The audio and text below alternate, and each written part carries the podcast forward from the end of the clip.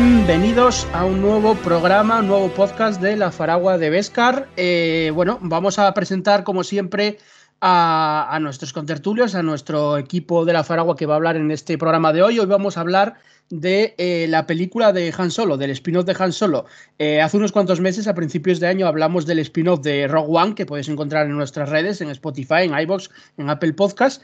Y ahora nos hemos decidido pues hablar del, otro spin-off de, Star Wars, ¿no? De la película de, Han Solo. Así que vamos, vamos a dar al tema, vamos a analizar eh, toda la película, las polémicas del rodaje, el fracaso en taquilla, eh, bueno, pues la producción, rodaje, fotografía, las escenas, argumento, trama, personajes, todo le vamos a dar caña. Y como siempre está con nosotros para hablar de ello el maestro Chis Randir. ¿Qué tal? Muy buenas, pues nada, aquí yo siempre dispuesto a, hablar de esta película que, aunque no ha sido de las más exitosas en términos de, taquilla, pues eh, a mí me parece un, homenaje bastante chulo y, tiene sus cosas buenas también. Así que nada, encantado y adelante. Vale, y está con nosotros también el maestro coleccionista Paco. ¿Qué tal, Paco? Hola, ¿qué tal?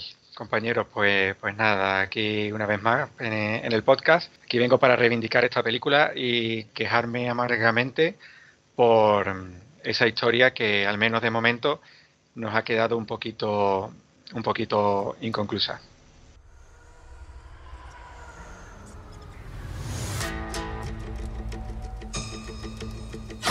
You're after something. Is it revenge? Money? Or is it something else? You look good. A little rough around the edges, but good. Heard about a job. Big shot gangster putting together crew. I'm a driver, and I'm a flyer.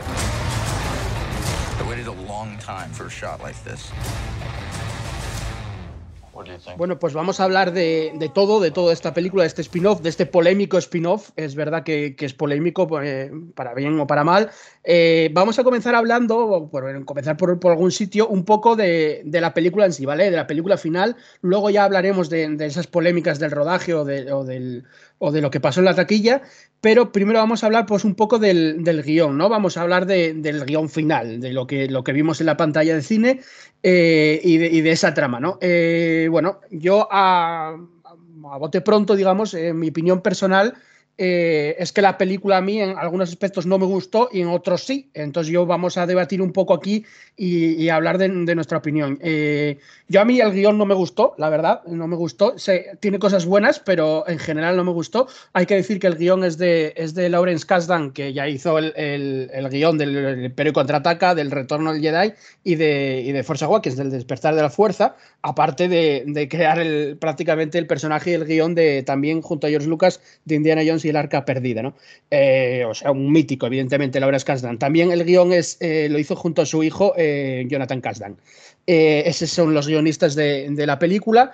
Y, bueno, ha salido una película de aventuras que en ese sentido a mí personalmente sí que me gusta, el, aire añejo que le quisieron dar de aventuras, de, bueno, al final la dirigió Ron Howard, luego hablaremos de la dirección, pero, pero bueno, a mí el guion, personalmente, insisto, no creo que la idea era buena, era un emite de, también del western, de hacer homenaje al western, eh, y aparte del western, pues eso, hacer una, épica de, aventuras de, como, como, las de antes, ¿no? Se parece mucho igual también a la trilogía original en ese sentido. Pero, pero creo que no funciona para mí el, resultado final, aunque la idea era buena, eh, porque bueno, me, resultó un poco insulso lo que, lo que, lo que hemos visto. Quiero decir, no, no nos cuenta nada que, que, merezca la pena. Luego, luego ahora hablaremos eh, de, por qué al público en general eh, tampoco le ha parecido ya no buen guion o buena película porque no, ha acudido al cine por, las causas que sean, ¿eh? sea por el guion o por otras, evidentemente. entonces, bueno, voy a preguntar a mis contertulios qué les pareció en sí el guion y, las tramas. Luego pasaremos a reparto, personajes, etcétera. pero bueno, yo creo que, el guion sí que se, que se podía haber esforzado un poco más eh, en, hacer algo un poco más atrevido en, ese sentido o novedoso. Es verdad que la, idea de la aventura eh, me gusta porque está ahí el germen de, la aventura, digamos, de hacer algo que aunque no sea em, muy, digamos, importante, eh, o sea, que no sea una trama en plan salvar la galaxia o digámoslo así, eh, nos, llena de personajes de aventuras y eso, esa parte sí que, sí que me gusta, pero, pero creo que, ha habido demasiados cambios, como luego comentaremos, y que al final, pues la mezcla creo que no, que no ha salido como, como, como a mí me gustaría, personalmente, evidentemente. Bueno, pues nada, eh, un poco, ¿qué te pareció a ti, Randy, el, el guion, el final, vamos, el que vimos en la pantalla? A mí, en, términos generales, me parece una película entretenidísima. Me parece una película que, es un claro homenaje a, las películas de aventuras mm, de los años 90 o de los años 80 casi. Eh, una película que, no tiene más pretensión que, simplemente contar un poco el, pasado de un personaje que, todos conocemos, ¿no? Y, eh, quiero decir, yo entendí desde el principio, o por lo menos esas eran mis expectativas, que, tampoco nos iban a contar algo que se saliera un poco de la norma de, Star Wars, ¿no? Que, que siquiera eh, un derrotero diferente, ¿no? Entonces, a mí me, gustó mucho. De hecho, yo, debo decir que la vi en la sala 4DX de Kinépolis, que es una experiencia brutal. Eh, en ese aspecto, mm, además, técnicamente no tuve problemas en, el visionado. Hay mucha gente que se quejaba, por ejemplo, de que la película estaba en, su proyección, ¿no? Que estaba muy oscura o cosas así. en mi caso no fue así. O sea, en, mi caso la disfruté plenamente, además de hecho con, la sala 4DX, que es esta sala que, te mueve las butacas, que, te tira un poco de agua cuando hay escenas, por ejemplo, cuando Han está peleando con, con Chewbacca en el barro, pues te tiran un poco de agua o, te salen eh, olores y cosas así, ¿no? que, o usan luces estroboscópicas también. Pues eh, al final la experiencia a mí me resultó bastante redonda y salí muy contento en, general. Eh, insisto, sabiendo o por lo menos teniendo en la cabeza que, tampoco iban a, hacer algo que se saliera mucho de la norma, ¿no? Eh, luego sí que es verdad que, al principio no confiaba mucho en, en Alden Ehrenreich como Han, por motivos obvios, porque todo el mundo asocia a Han con, Harrison Ford, pero sí que es verdad que, a medida que iba viendo la película me olvidé completamente y, creo que, que Ehrenreich lo hizo suyo al personaje, ¿no? que, cogió a Han eh, de jovencito y lo, lo, bordó, básicamente. O sea, yo creo que lo hizo muy bien. Eh, tanto por ademanes, expresiones, esa forma que, tiene Han de, torcer la mueca de la cara o, este tipo de cosas, yo creo que, al final lo hicieron muy bien. Eh, y, para mí en realidad fue una película muy divertida, muy, muy divertida, muy entretenida y, y, un poco lo que, lo que tenía en mente. Así que yo estuve muy contento cuando salí de verla. Vale, pues la opinión de Paco también de, este guion o estas tramas de, la película. Eh, pues mira, os voy a contar mi experiencia. Yo, en principio, es una película eh, a la que no le tenía mucha, mucha fe. Yo soy de aquellos que cuando pues se confirmó de que íbamos a tener un spin-off de Han Solo eh, con otro actor, ¿no? Con un recast de Han Solo, pues bueno, aunque en parte lo entendí, eh, soy de los que pensaba que, quizás no fuera una buena idea, ¿no? Entonces siempre fue un poquito reticente a la película. Es verdad que cuando vimos el primer tráiler, pues bueno, pues ahí sí me animé un poquito, más, pero, pero tenía muchas dudas, ¿no? Después, bueno, ya sabemos, ya hablaremos también de todos los problemas que hubo con la producción y demás. Eh, entonces, en definitiva, eh, a lo que voy es que yo fui el día del estreno a verla con bastante miedo. yo pensaba que, bueno, que sí que podía ser ese pequeño desastre que, que, se, que se presuponía que, iba a ser, ¿no? Eh, entonces vi la película y ciertamente salí un poco frío. O sea, el primer visionado fue, fue una sensación agridulce, ¿no? Fue por una parte un alivio, porque no me pareció el desastre que, que esperaba. O sea, me pareció mejor de lo que, de lo que presuponía que iba a ser. Eh, pero tampoco me llegó a emocionar, ¿no? Entonces yo recuerdo que, bueno, que, fui con, unos amigos y, familiares y tal, lo típico, ¿no? Termina la proyección, te preguntan, y yo decía, bueno, bueno, pues no ha estado mal, no ha estado mal, bueno, mejor de lo que me esperaba y tal, pero en el fondo, eh, digamos que tampoco estaba muy, muy convencido. Sin embargo, eh, es verdad que es una película que, que me ha ido ganando, ¿no? Según la he ido revisitando con el tiempo, eh, creo que mi opinión sobre ella mm, es mejor. O sea, me parece una película que, eh, que es bastante decente, o sea, no sobresale nada, Mm, no me parece que sea fascinante eh, en ninguno de, sus aspectos, ¿no? No sobresale ni en el guion, ni en la interpretación. No es especialmente emocionante, pero creo que tampoco falla en nada, o sea, no sé, no sé cómo decirlo. Eh, creo que es una película lo suficientemente correcta para que, pues, para que esté bien en todos sus aspectos. No hay nada que me chirríe excesivamente. Creo que está bien narrada, creo que está muy bien hecha a nivel técnico. Eh, no sé, en definitiva creo que es una película bastante aceptable. No está entre mis favoritas de, la saga, pero, pero vamos, que, me doy por satisfecho. Firmaba ahora mismo porque en el peor de los casos todo lo que me encuentre de Star Wars en el cine pues tenga la calidad de esta película. Bueno, hablando un poco del reparto y los personajes en sí, bueno, hay que decir que la película, como muchos ya sabréis, está protagonizada por Alden Ehrenreich, que hace de, Han Solo. A Chihuahua también es el mismo actor, Jonas Otomo, que es el mismo actor que hizo de Chihuahua en, las, en la trilogía de secuelas. Woody Harrelson, Emilia Clarke, Donald Glover, eh, Sandy Newton, Phoebe Waller-Bridge, bueno, Paul Bettany, Erin Kellyman. Bueno, eh, el reparto, eh, que es, para mí un repartazo, lo que es el actores, porque estamos hablando de actores de, pues de, la, de la talla de conocidos, Woody Harrelson o, vamos, o Paul Bettany. Eh, no tengo ningún problema personalmente con el reparto. la polémica que antes se refería Randir a ella era sobre Alden. Yo estoy completamente de acuerdo con lo que dice eh, Randir. A pesar de que a mí la película no me gustó mucho, es verdad que es de las películas que menos me gusta de Star Wars, las cosas como son para mí.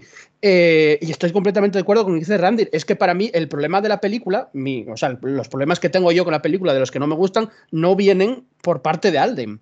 Quiero decir, a mí Alden hizo una interpretación, interpretación Hombre, igual decir sobresaliente es pasarme, pero mm, buena, o sea, más que correcta para mí. Como decía Randir, eh, creo que, y sobre todo los fans, claro, otros, los, gente del público en general no, no, lo ve tanto, pero los fans que tenemos visto a Han Solo en la trilogía original, pues miles de veces, ¿no? Em, tú nada más que ves la película Han Solo o la ves varias veces, ves eh, pues eso, los ademanes, las muecas, eh, exactamente iguales que las de que las de Harrison Ford, ¿no? En las el andar, tiene unos andares muy, muy parecidos muchas veces. Em, tiene escenas eh, en las que depende cómo venga el plano, pues ves totalmente a, Harrison Ford, al Han Solo Harrison Ford.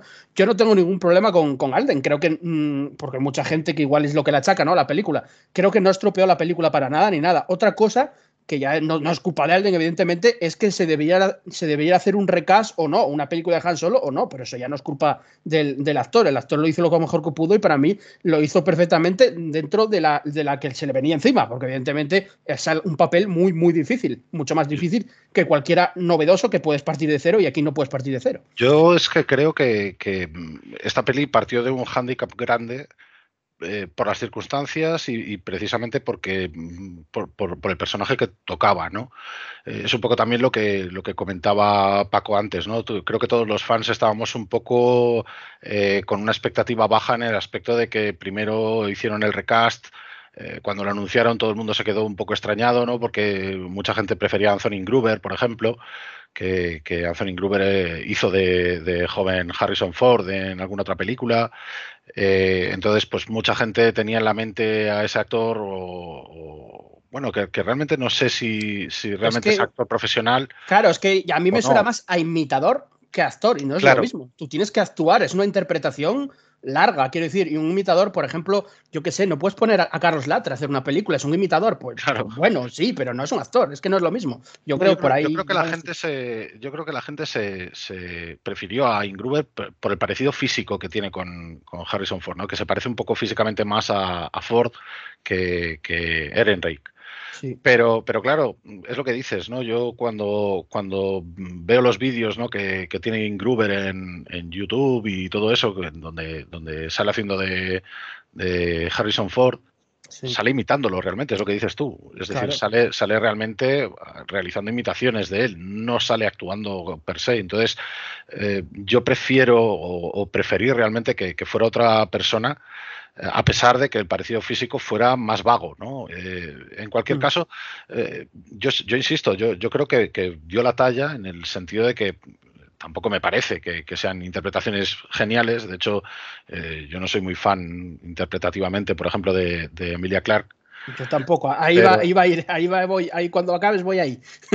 claro, yo, yo, es que no, o sea, entiendo que, lo hacen decentemente, ¿no? Que, que, cumplen su función, pero que tampoco son, eh, pues no sé, actores de, de, una talla o de, un, o de, un, de una calidad interpretativa eh, de Oscar, ¿no? Pero, pero sí que es verdad que, dentro de lo que cabe me parece que, lo hicieron lo mejor posible y, luego con, el handicap que digo que, la peli tiene, tanto de cara a los fans, precisamente por el personaje que tocaban, como por eh, las circunstancias de la propia película, que la anunciaron eh, justo después de, bueno, un poco antes de The Last Jedi, el caso es que salió después de The Last Jedi, eh, con, los últimos Jedi ya hubo polémica, entonces mucha gente ya se quejó precisamente de, todo esto. Y, claro, mm, el hecho de que, de que, la gente ya esté predispuesta a un fiasco, eh, quizá hace que sus expectativas se, se, se, pongan muy a la baja, ¿no? Y, yo creo que, ocurrió un poco esto con, esta película, que, en taquilla al final, pues sí que es verdad que, reventó, ¿no? Que, no llegó a, hacer los números que, habían hecho las anteriores películas de Star Wars de Disney, ¿no? De, Disney Lucasfilm, quiero decir. Sí, nada, luego, hablaremos de esa polémica porque tiene, tiene mucha chicha. Eh, yo, ah, pues eso, basándonos un poco en lo que estamos hablando del personajes y, reparto, quería pues centrarme, como ya he dicho, en, Alden, que yo no, vamos, no la he con nada y creo que hizo una interpretación no magnífica igual, pero que creo que salió muy bien del paso y que el problema no es suyo. Quiero decir, si, si la película hubiera ido por otros derroteros, otro tipo de producción, no hubiera tenido otros problemas, creo que, que Alden no, no se llevaría todas las hostias que igual se llevó de, pues del público, ¿no? Em, yo quería hablar de eso, de Emilia Clarke, a mí me parece una de las peores interpretaciones que hay en Star Wars, es verdad, en general, en las películas de Star Wars. Eh, igual tampoco se lo achaco toda la culpa suya, porque como hablamos en otros podcasts, a veces también te tienen que dirigir y hemos tenido un rodaje que se rodó prácticamente dos veces, un 70-30 prácticamente por ciento. Entonces, claro, eh, al final las interpretaciones eh, de cualquiera, sea un actor de Oscar o no, se resienten. Entonces tampoco le quiero echar toda la culpa a Emilia Clarke, que a mí nunca me gustó como actriz, creo que es una actriz muy gélida, totalmente inexpresiva y creo, creo que no, debería haberse, creo que es uno de los peores castings, la verdad, que se hizo para Star Wars en ese sentido. Creo que, no, no, casa, o sea, no, no me gustó nada. Y eso que el personaje de Kira me gusta, no es lo mismo, porque una cosa es reparto y otra Em, personaje. A mí el personaje de Kira me gusta. Eh, la actriz que lo interpreta, no tanto. Eh, a eso voy. Por ejemplo, tenemos actores de la talla de Woody Harrelson, de sobra conocido, y, Paul Bettany. Y a Paul Bettany lo tenemos en Marvel por eso tal, que no, no, es especialmente su mejor interpretación, pero bueno, por ejemplo, en WandaVision tiene una, una interpretación que sí es de premio. De hecho, estuvo nominado.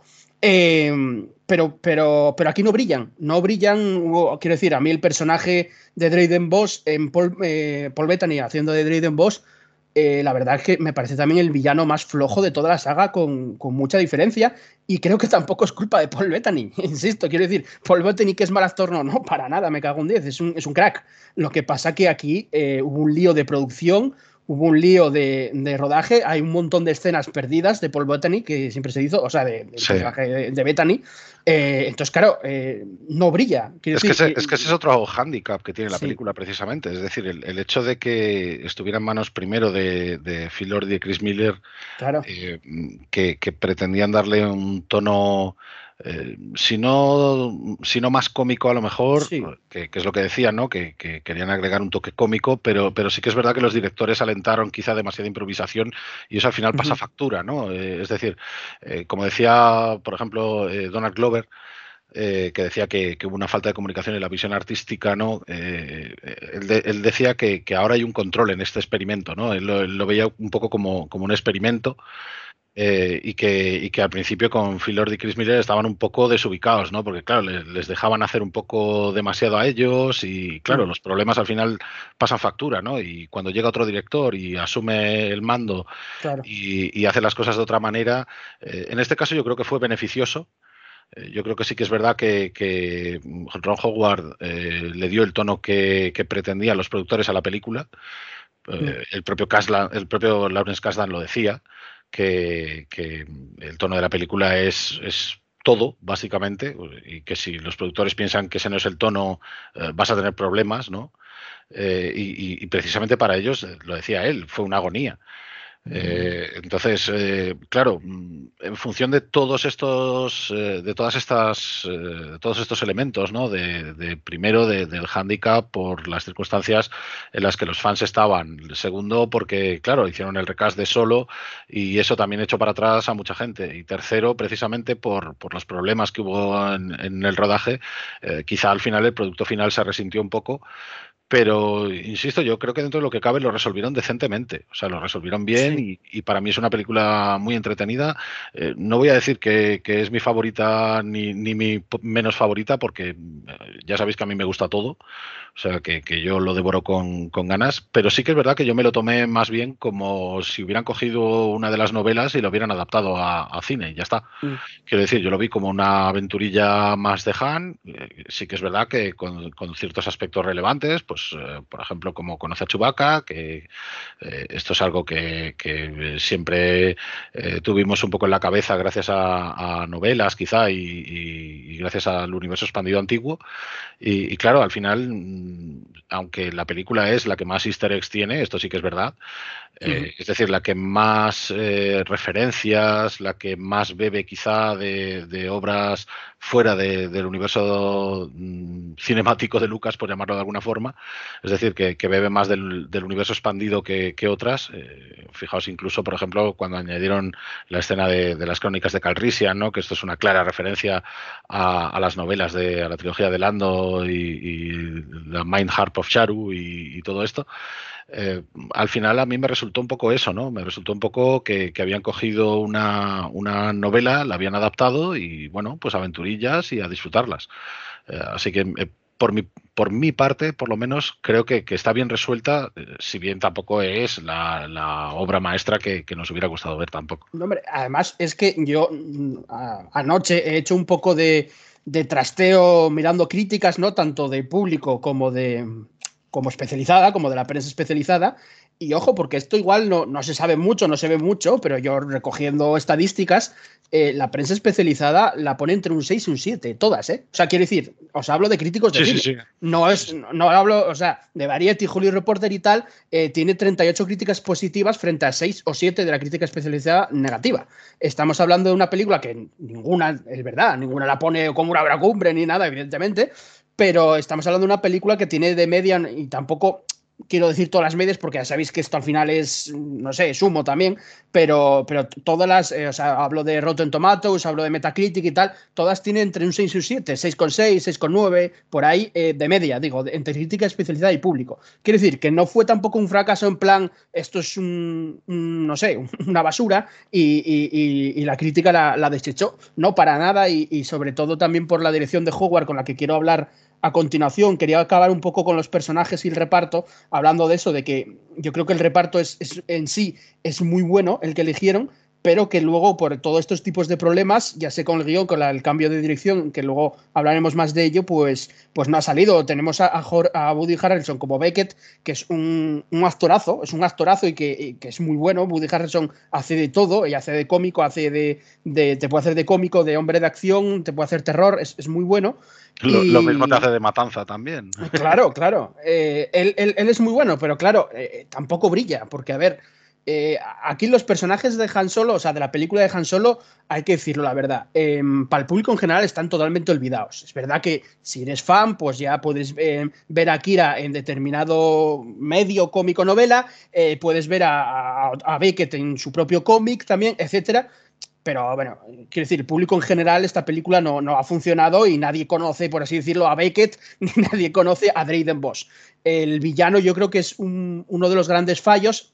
Insisto, seguramente es el fallo porque al final con el lío de producción no brilló. Si se hubiera hecho desde cero bien, sí que hubiera brillado, como es por Bethany pero los villanos de Star Wars normalmente son, tienen mucha trascendencia, porque bueno, es así, tienen mucho peso, digamos, en la trama, y en este caso creo que se han quedado bastante, por los motivos que sean, eh, atrás, ¿no? Otra cosa que, no he mencionado y que creo que, es de lo mejor de la película, aparte de Donald Glover, que me encanta porque yo, yo sigo su serie Atlanta desde hace, mm, bueno, desde que se estrenó, eh, y, me, encanta esa, serie, me encanta porque él, es músico, él es director, es guionista, es de todo, o sea, el tío es un crack. Es un em, terreno tío. Sí, y luego me gusta mucho Phoebe Waller-Bridge, que también me gusta mucho su serie, y, es una, una Doctor Script de la Virgen. De hecho, tiene el Doctor Script de, de, la de James Bond, que la fui a ver ayer, de No Time to Die. Eh, participó al guion de la última de James Bond y en más eh, superproducciones, porque la tía es también una muy buena guionista.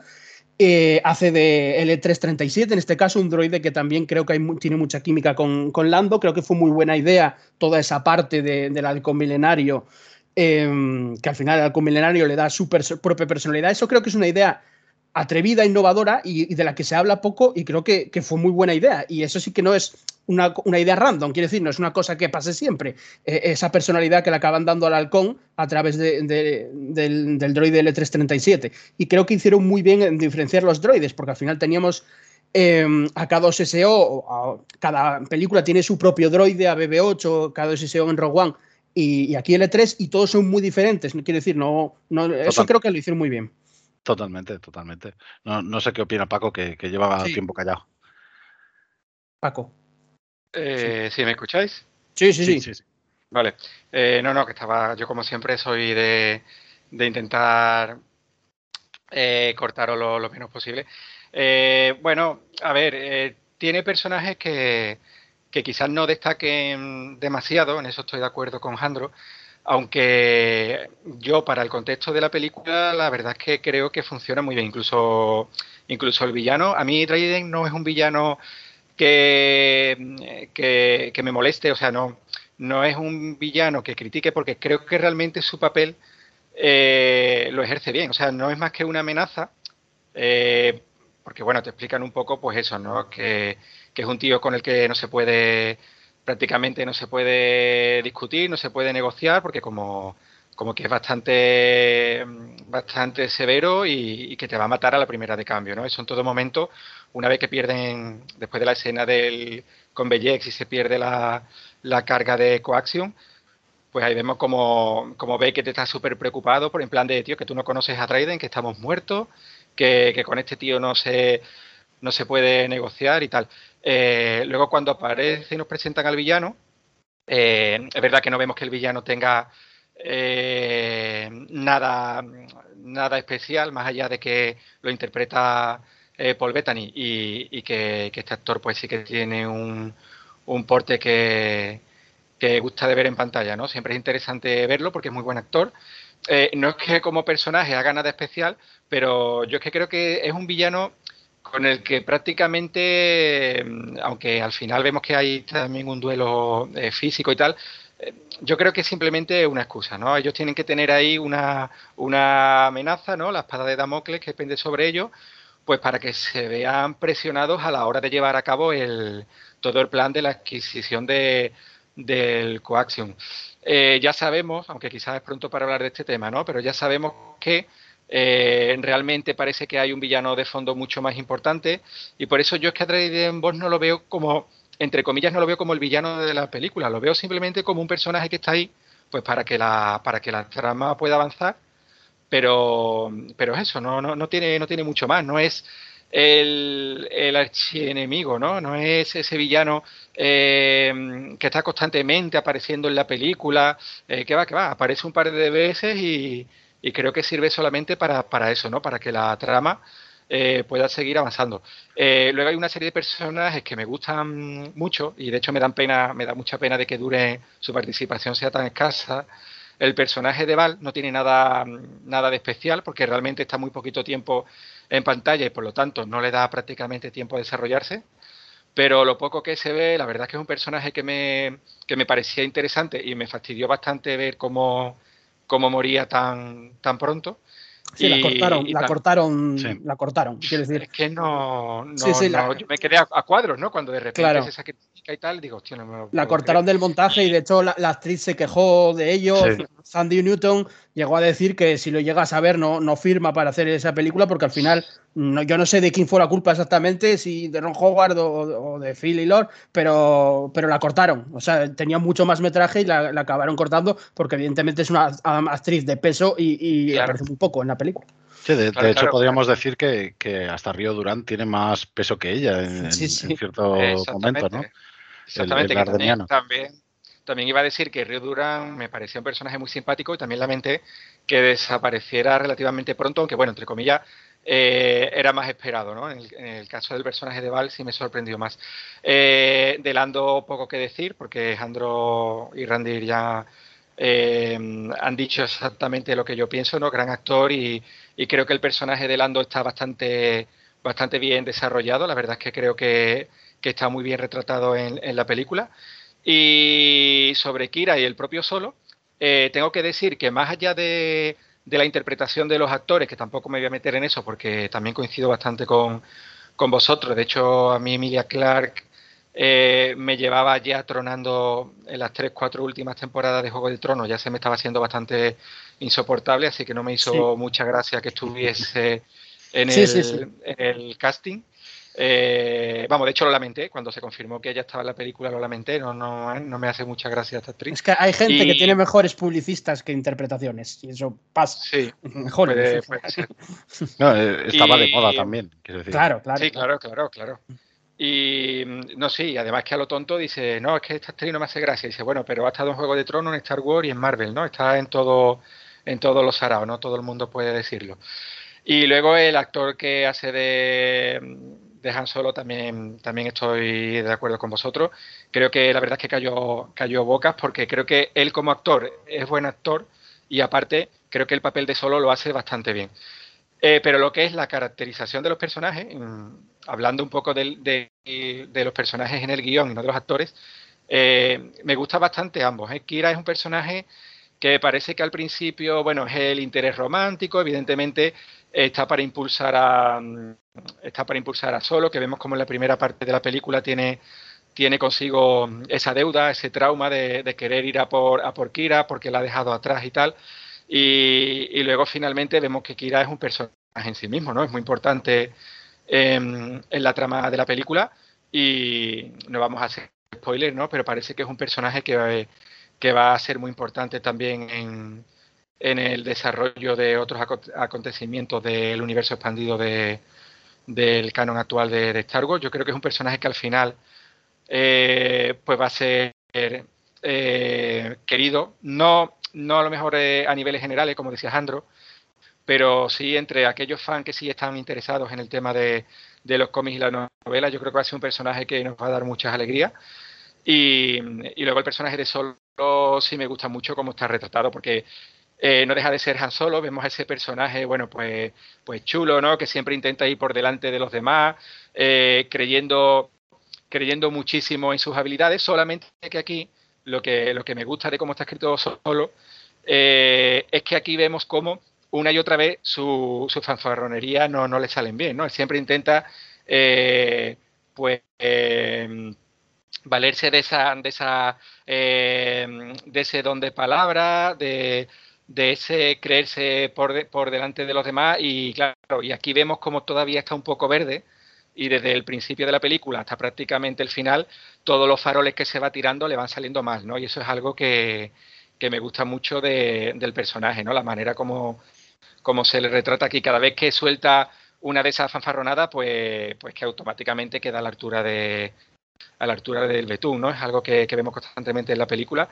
Así que en general estoy bastante contento con los personajes y con, la manera en que están escritos. Es algo que, que, funciona bien, quiero decirlo, eh, a colación, y perdonad que os interrumpa, con, con el, personaje de Solo. Quiero decir, en, la propia trilogía original, de hecho, yo creo que más hacia el retorno del Jedi, ¿no? Cuando, cuando vemos ese tipo de escenas donde, por ejemplo, Han se hace cargo de, intentar abrir la puerta del búnker de Endor y la caga y, se cierra eh, todavía con otra compuerta, ¿no? Este tipo de, situaciones donde, donde parece que, que está haciéndolo todo súper bien y, luego resulta que no. O, por ejemplo, incluso también en esa misma película, cuando, cuando se encuentran con los Ewoks, ¿no? que es el primero en reaccionar, saca la pistola, eh, es un poco ese, ese tipo de, escenas, ¿no? ese tipo de humor. Yo creo que ese humor funciona muy bien y que, y que Kasdan en ese aspecto, eh, como además creador del personaje, creo que lo tiene pilladísimo.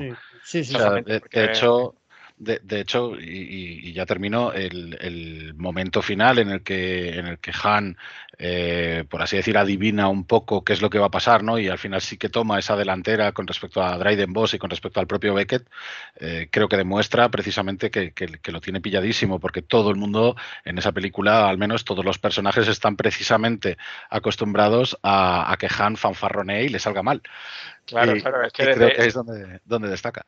Sí, sí, desde el principio, cuando, cuando intenta eh, amenazar con la piedra a, Lady Próxima. es muy bueno. Cuando, sí, sí, a cuando se suelta, ¿no? Lo de, cuando se encuentran con, el, con la banda de, de ¿no? Y le dice, mira, ahí en esa nave tengo a 30 mercenarios y automáticamente la nave se pira. O sea, todo, mm. todo lo que él intenta, intenta ganar con palabrería, pues, pues que automáticamente eh, queda, queda por los suelos hasta, como dice Randir, hasta que al final no pues sorprenda todo con, con, ese giro y, y esa jugada ahí un poco maestra que... La personalidad es totalmente la de Han Solo. Yo, yo veo totalmente a Han Solo. Quiero decir, ese, a mí, o sea, yo como digo y diré, tengo otros problemas con, las, con la película, pero no es ese, ese no es, es que es un punto a favor para mí personalmente, quiero decir, eh, tanto en caracterización, o sea, en la interpretación, como en, el guion de Han Solo, o sea, el personaje de Han Solo, yo veo a Han Solo. No tengo un problema en ver la película y decir, nada, como mucha gente le pasa o dice,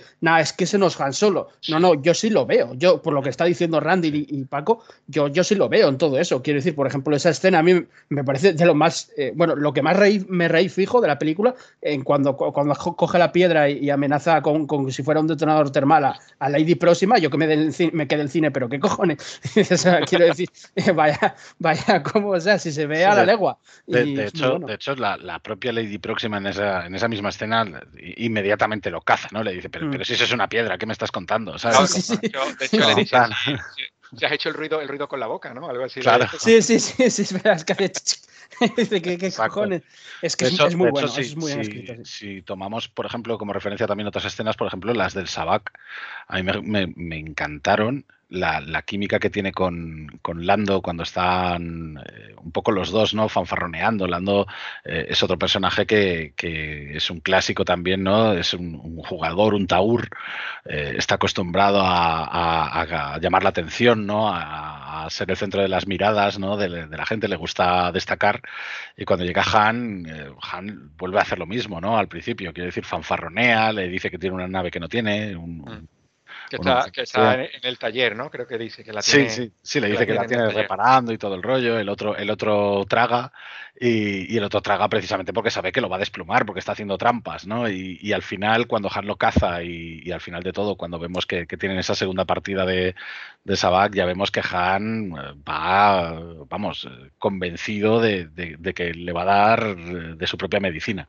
Y, de hecho, así ocurre. Quiero decir, al final, para mí, el, personaje de Hannah es redondo en esa película y, creo que aporta mucho al, propio lore, ¿no? Al propio, al propio universo en sí, igual que lo hacen las novelas. Quiero decir, por eso, por eso me parece precisamente como, como una de las novelas, ¿no? Sin, sin que sea una trama excesivamente importante o épica, ¿no? Que, sí es cierto que la película tiene momentos épicos, pues como por ejemplo las fauces, ¿no? Toda la, toda la escena de las fauces y de, y de cuando salen de, de Kessel.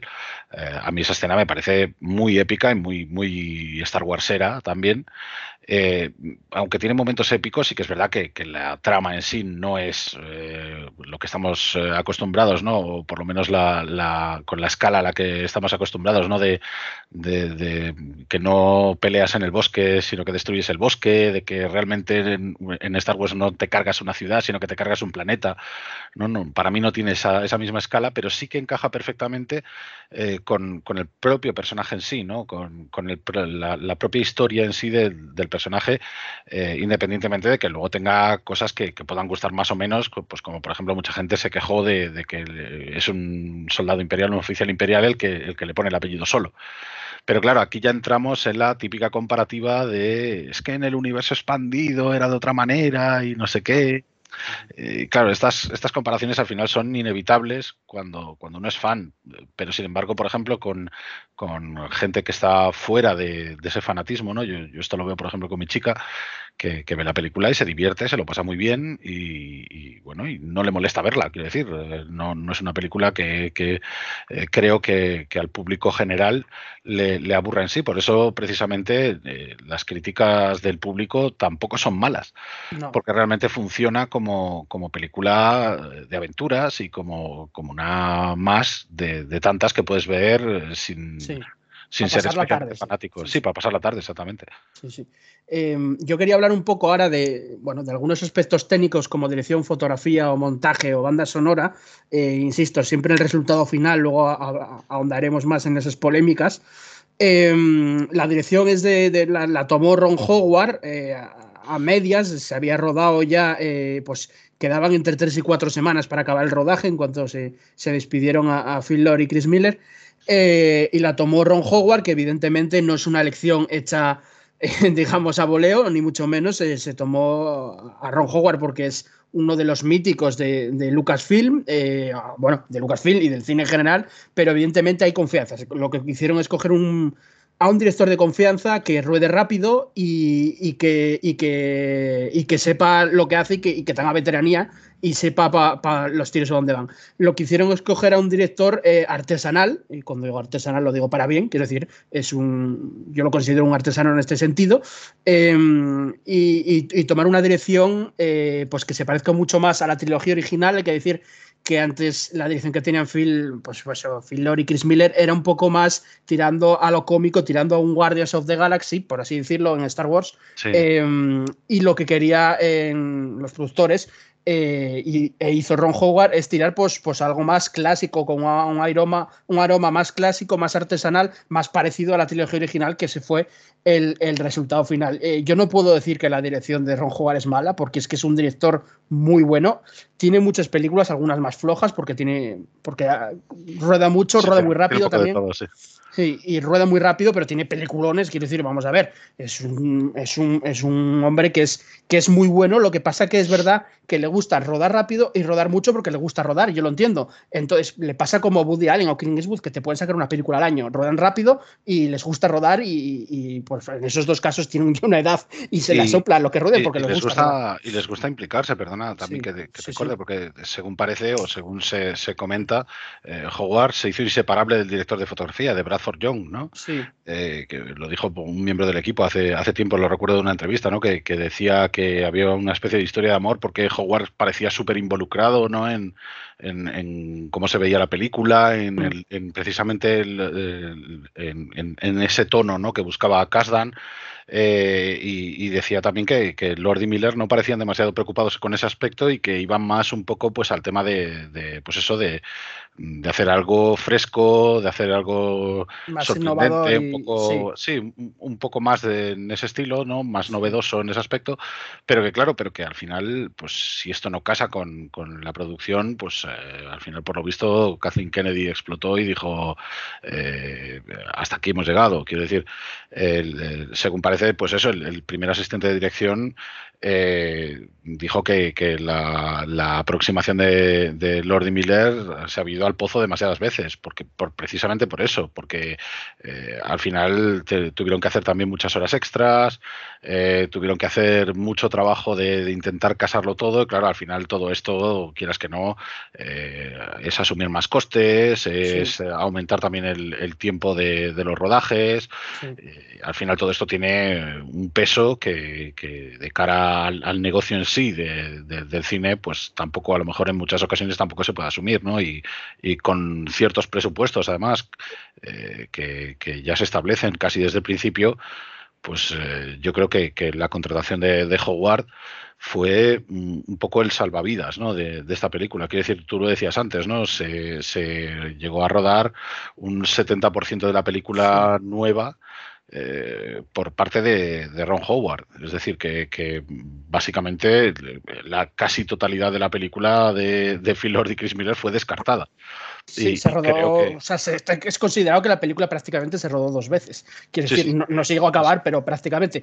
Bueno, luego nos meteremos en esa polémica porque hay, hay, mucha chicha, pero es verdad que, bueno, pasando un poco de la edición, que me parece muy buena, eh, pero bueno, de Phil Miller y Chris luego hablaremos porque a mí me parecen también muy buenos directores. Sí, sí. Eh, la fotografía, es de, como bien dices, es de Bradford Young. Eh, Bradford Young a mí es un director de fotografía que, estaba en boga ahora un poco veros, pero bueno, sigue siendo un, director de fotografía buenísimo. Quiero decir, nominado al Oscar por, por La Llegada, por Arrival de Denis Villeneuve, eh, una de las mejores películas de ciencia ficción de, la década, eh, para mí, bueno, prácticamente.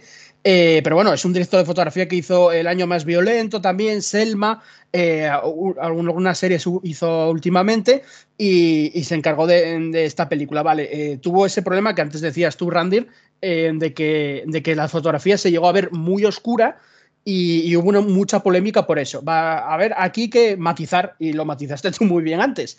depende de la sala que lo veas. Eso es verdad. Eh, últimamente pasa más, le pasa a James Cameron, le pasa a Villeneuve, le pasó ahora a, Villeneuve con Dune y con el sonido, por ejemplo. Eh, depende. a ver, ahora mismo los, los, directores de cine, más si son películas grandes, evidentemente, con un presupuesto, tienen a su alcance medios que, luego muchas veces no se pueden llevar a salas de cine eh, normales de, un, pues de unos Yelmo, de unos Cinesa, de, unos, de una grande sala de cine que están acostumbradas a un, tipo de sonido y un tipo de, pantalla, vamos, de imagen, eh, pues en concreto, ¿no? Y esta gente a veces...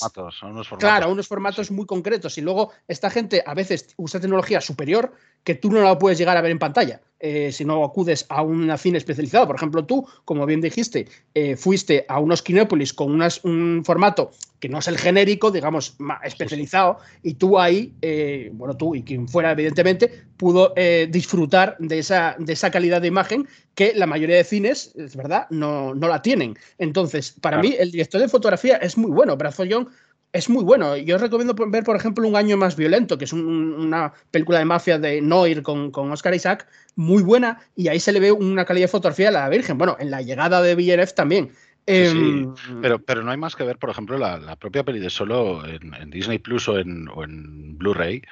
Eh, quiero decir, ahí ves perfectamente la, la calidad fotográfica que tiene también. Quiero decir, eh, sí que es cierto que obviamente la, experiencia principal tiene que ser en el cine. Yo considero que el, que el cine es eh, ir al cine como tal, es, es una parte grande ¿no? de, la experiencia de ver por primera vez una película, pero luego sí que es verdad que, eh, hay ciertos planos, hay ciertas secuencias, especialmente en, los planetas que vemos por ahí, que, comentaremos luego, que, son muy, muy buenas. Quiero decir, no, para mí no llegan a nivel a lo mejor de, de la fotografía de los últimos Jedi, pero sí que es verdad que, es un trabajo fantástico. O sea, para mí es súper bueno en el sentido de que. Es distinta, es una fotografía distinta, perdona. Sí, em, Distinta, por ejemplo, los últimos ya hay otro, porque hay veces que, bueno, hay gente que igual considera fotografía solo el paisaje, y evidentemente no es el paisaje. Eh, por ejemplo, la fotografía de, las escenas de Mimban, del planeta Mimban, es oscura aposta. Es un planeta de tierra, em, es una, batalla con, mucho polvo y está hecha aposta para que no, veas eh, lo tal. Quiero decir, a veces la fotografía está hecha aposta, no tiene que ser siempre paisajística y una, preciosa, ¿no? Una cosa preciosa. Hay veces que está hecha así. Eh, es verdad que hay otras escenas demasiado oscuras. Yo la vi en un cine normal, eh, vamos, en un yelmo, y hay escenas que es verdad, y no me refiero a misma porque yo creo que está hecha así aposta, eh, hay otras escenas que están eh, pues condenadamente oscuras en las, en las partes eh, del formato que, no deberían estar, que deberían estar más, más claras. Y ahí hubo un problema con, con yo creo, con, con, el formato que usaron para las salas de cine, igual que pasó ahora con el sonido de Dune de Villeneuve, que, que dicen que está demasiado alto y no es que esté demasiado alto, es que ellos lo quisieron poner así para determinadas escenas junto con la banda sonora de Hans Zimmer. quiero decir, eso pasa en formatos y cada vez pasa más, pasó con James Cameron también, y hay veces que incluso el director, cuando hace los preestrenos y tal en, en determinado cine, tiene que ir a, mirar que el sonido está calibrado bien, etcétera. Eso, en una sala normal, no, está calibrado bien ni mal. Está calibrado igual para una película de, de Woody Allen que para un blockbuster de, de Marvel. Entonces, eh, bueno, a mí, a mí me gustó la fotografía, se le, eso, se le, se le dijo que, que, es muy oscura, se le, se le tal, pero, pero creo que es un tío, y lo veremos en más películas, muy, un director de fotografía muy, muy bueno. Eh, no sé qué opina Paco. Yo, mira, yo tengo que decir que aunque es evidente que, que la fotografía es buena, pero yo particularmente sí tengo algún problema. Tengo algún problema porque entiendo perfectamente, como dice Andro, que, esas escenas que son que son oscuras, ¿no? Que, está, que están rodadas casi en la penumbra, evidentemente eh, no es un fallo técnico, sino que está hecho adrede. Pero, pero no me voy ya al cine, no me voy ya a que haya algunos problemas de calibración en, proyectores y tal. Yo viendo la película aquí en casa, me encuentro que hay muchas escenas eh, a lo largo de la película en las que prácticamente no puedo disfrutar de... O sea, yo considero que esta es una, una película que tiene un diseño de producción bastante bueno, pero, pero es que me cuesta después la misma vida eh, poder verlo en pantalla, ¿no? Me explico, empezamos en Corelia y, y en la guarida de Lady Próxima, pues es verdad que, está todo muy oscuro, que eh, adivinas ¿no? un poco lo que estaba ocurriendo, pero no se ve claramente. Tú dices, bueno, es una guarida, en fin, se supone que a ella no le, como vemos en la película, eh, la luz le, le, afecta y entonces evidentemente pues, pues se mueve un poco ahí entre, entre las sombras, ¿no? Pero eh, cuando llegamos al, a la terminal de Coroneta, al espacio puerto, eh, una vez más todo es muy oscuro, te pierdes un poco, ¿no? De, si tú coges, por ejemplo, el, el libro de arte, ¿no? Te coges la guía visual, ¿no? Ves uno, un diseño de producción chulísimo, ¿no? Los, viajeros del, del, espacio puerto, la verdad es que hay unos diseños chulísimos que, que, tú en la película es que no los ves, pero no ya porque, porque sean figurantes y pasen brevemente por, por delante de, del plano, sino que es que realmente eh, cuesta trabajo de, de ver. En, en Minban pasa algo parecido, ¿no? Entiendo que está hecho adrede, pero a los a lo Minbanitas es que prácticamente ni, ni lo llegas a ver con el, con el diseño tan, tan chulo que tienen los los personajes. Cuando después estamos en, en lo que es esa, esa especie de taberna, ¿no? Donde, donde se juega al Sabak, ¿no? Donde Han conoce a Lando, pues un poco más de lo mismo, ¿no? Tenemos unos personajes chulísimos, unos aliens que tienen un diseño eh, asombroso. Cuando tú ves el making of, pues, pues flipas un poco, ¿no? Con, con la puesta en escena que tiene la, la escena. Sin embargo, luego en la película es verdad que el ambiente, o sea, a nivel de ambientación está muy bien, pero cuesta un poco de, trabajo mm, disfrutar un poco de, de, lo que tiene delante, ¿no? Entonces yo particularmente eh, hubiese preferido que, que, esas escenas no fuesen tan oscuras y que pudiese disfrutar un poco más de, del diseño de, producción, ¿no? Que en algunos momentos eh, es que me cuesta un poco de trabajo eh, ver qué es lo que, no lo que ocurre, porque la acción principal evidentemente ya se encarga mm, eh, la narrativa y la dirección, se encarga de que tú la puedas entender y la puedas seguir fácilmente, pero sí que veo que se pierde muchos detalles, veo muchas escenas oscuras. A mí es curioso, pero, pero no me ha pasado eso, tío. Es, es, es muy curioso. Yo, oscuras, yo, yo, oscuras sí que las veo, ¿eh? eso es verdad. o sea... Quiero decir, sí, sí, que es cierto que hay ambientes mucho más oscuros que otros, eso desde luego, eso, eso es totalmente innegable. Pero, pero yo, por ejemplo, ese, ese problema en sí como, como tal, no, para mí no, no, es tal. Quiero decir. Eh, es verdad que después hay escenas que se ven radiantes, ¿no? O sea, el yate de Dryden o la escena final en donde se encuentra, o sea, donde Han termina por ganarle el, el halcón a Lando. O sea, hay escenas que están, que son muy luminosas y realmente se ven eh, son eso, ¿no? Son radiantes, deslumbrantes, pero creo que hay mucho contraste entre, entre los diferentes ambientes de la película. Sí, en ese sentido sí que tienes razón. Quiero decir, sí, sí, sí que hay escenarios que son mucho más oscuros y, mucho más con, mucho más contraste. Pero, pero no sé, yo, yo por ejemplo, para mí eso no, no representa ningún problema. Quiero decir, será porque, porque a lo mejor yo me fijo quizá menos en, en los detalles, ¿no? En, en, en eh, pues a lo mejor el, sí, sí en, este tipo de detalles técnicos. Quiero decir, yo, yo ya sabéis que no soy tan cinéfilo como vosotros, ¿no? Que no, que no controlo tanto de este tipo de cosas y, y que yo voy más pues a, a lo que es el, el meollo de la historia dentro del universo de Star Wars. Entonces, eh, para mí a lo mejor el, el mayor problema que, que podría achacarle a, a, la película no es ese tampoco, pero, pero bueno, es, es, simplemente una apreciación nada más, decir. Ojo, porque es el siguiente un poco tema que le quería hablar. Esto puede ser también un problema mmm, de montaje. Y el, del montaje quería hablar porque, a ver, el montaje de la película eh, para mí es un caos. Quiero decir, eh, es verdad que mmm, eh, la película puede fluir bien en algunas determinadas escenas, o sea, eh, pues el, la escena de las fauces que decías antes, eh, ahí transcurre muy bien, eso se lo, se lo tomó al, al, al 100% Ron Howard, pero la película en, a nivel de montaje es un caos por, por, por, eso mismo, porque se notan muchísimo los cortes. Eh, quiero decir, se nota muchísimo que eh, Dryden Boss salía en muchísimas más escenas o que tenía escenas eh, anteriores o posteriores y se cortaron. el personaje de, de, Sandy Newton igual, se nota muchísimo que está puff, o sea, cortado de repente. Se notan las tijeras, por así decirlo. Eso pasa, pasa en algunas películas, cuando otras, evidentemente, muchas más.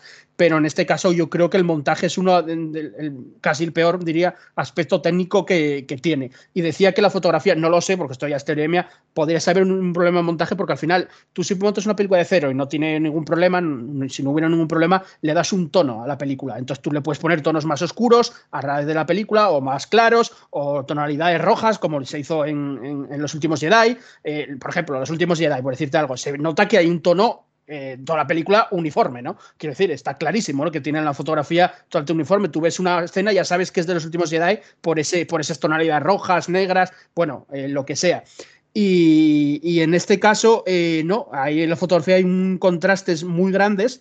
Eh, igual puede venir de eso, del nivel de que uno rodó, aunque sea el mismo director de fotografía para los dos, tres directores que hubo, em, igual uno quería unos toros más, un poco más allá y otros un poco más acá, y al final salió un poco más revoltijo. Entonces, eh, mucho ojo al montaje en general, ya no solo con la fotografía, porque a pesar que las escenas de acción, como esa, que igual es las más grandes, o de que se fluyen bien, eh, las tijeras se notan continuamente. Incluso yo he, llegado a leer, bueno, me lo tengo que creer porque tampoco lo puedo confiar, pero he llegado a leer a personas eh, de mi confianza, cinéfilas, que hablan en mi cuenta personal, no de la Faragua de Vescar, de cine, decir que no sabían ni que tenían problemas de montaje, pero que lo dijeron, que lo dedujeron viendo la película, que dijeron aquí pasa algo y, bueno, yo sigo a montadores, ¿no? De cine, bueno, no montadores de tal, pero bueno, montadores de cine, películas de cine español, más pequeñas y tal, y dijeron, a ver, aquí, aquí tiene un problema gordo. Yo creo que ahí hubo un, problema gordo de montaje eh, por todo el lío que se montó de, de, producción. No sé qué. Yo, creo que es igual. Yo, yo creo que, que, ese es precisamente a lo que yo iba también, precisamente. Es decir, yo creo que el problema no está en la fotografía, no está en los personajes y, tampoco está en el guion. Yo creo que el, que el problema fue el caos o la vorágine que tuvo que suponer refilmar el 70% de la película. Entonces, eh, en base a todo el metraje que había por ahí, mm, yo creo que tuvo que ser un, poco caos el, hecho de coger y decir esto de quién es, estas escenas de quién son, eh, cómo las podemos encajar, si es que las podemos encajar. Eh, al final recordemos que lo único que hemos visto más allá del, metraje de la película en sí es la escena eliminada de Han Solo como piloto de, de Kazatai y su juicio cuando lo, lo envían a Mimban, precisamente. Entonces tampoco sabemos eh, cuántas más escenas de, Ron Howard eliminadas hay eh, y cuántas más eh, escenas que, han metido en la película son realmente de, de Phil Lord y de Chris Miller. Es decir, mm. realmente eso no, es Vox Populi, no, no se conoce, ¿no? Y creo mm. que han preferido precisamente hacer mutis al respecto precisamente por eso, porque al final es un poco incidir otra vez en, que hubo problemas de producción. Entonces, pues creo que el problema principal fue ese, ¿no? Que, sí que es verdad que hay momentos en los que eh, se corta demasiado eh, y sí que es verdad que hay momentos en los que te gustaría o, estaría bien que, dieran un poco más de contexto, un poco más de desarrollo según qué personajes que, no pudieron, como por ejemplo Val de Sandy Newton o, precisamente, por ejemplo, también eh, Dryden Boss como, como villano en sí. También estoy de acuerdo en, lo que decía Paco antes, ¿no? que, Dryden realmente es un personaje un poco de transición en, la villanía. Y, eso nos lo hicieron ver claramente cuando, cuando pusieron a, a Maul al final, ¿no? Eh, entonces, eh, yo no sé si estaban dispuestos o si tenían en mente eh, hacer una segunda parte, que, yo creo que todos. Si hubiera, si hubiera ganado en taquilla, yo creo que sí. O sea, si hubiera ganado mil millones, ya lo tendríamos, yo creo. Vamos. Claro, es que, es que yo creo que va por ahí los tiros. Quiero decir que si realmente hubiera sido un éxito completo, un éxito rotundo, yo creo que, la intención era precisamente alargar la historia ¿no? y contarnos un poco, a lo mejor, pues cómo Han se, se pone en contacto con Java, eh, cómo precisamente pierde la carga que, nos han contado mil veces ya en, el universo expandido y, cómo queda en deuda con él. Eh, de hecho, hacen mención precisamente a Java al final de la película. Eh, es decir, hay una serie de factores ahí que, realmente desconocemos y, que creo que precisamente propiciaron este, estos cortes en el metraje que, realmente para mí son el, el único problema que tiene la película. The best smuggler around. I heard a story about you. I was wondering if it's true. Everything you've heard about me is true. L3! Let go of the mean man's face. Who are these guys? If you come with us, you're in this life for good. You might wanna buckle up, baby.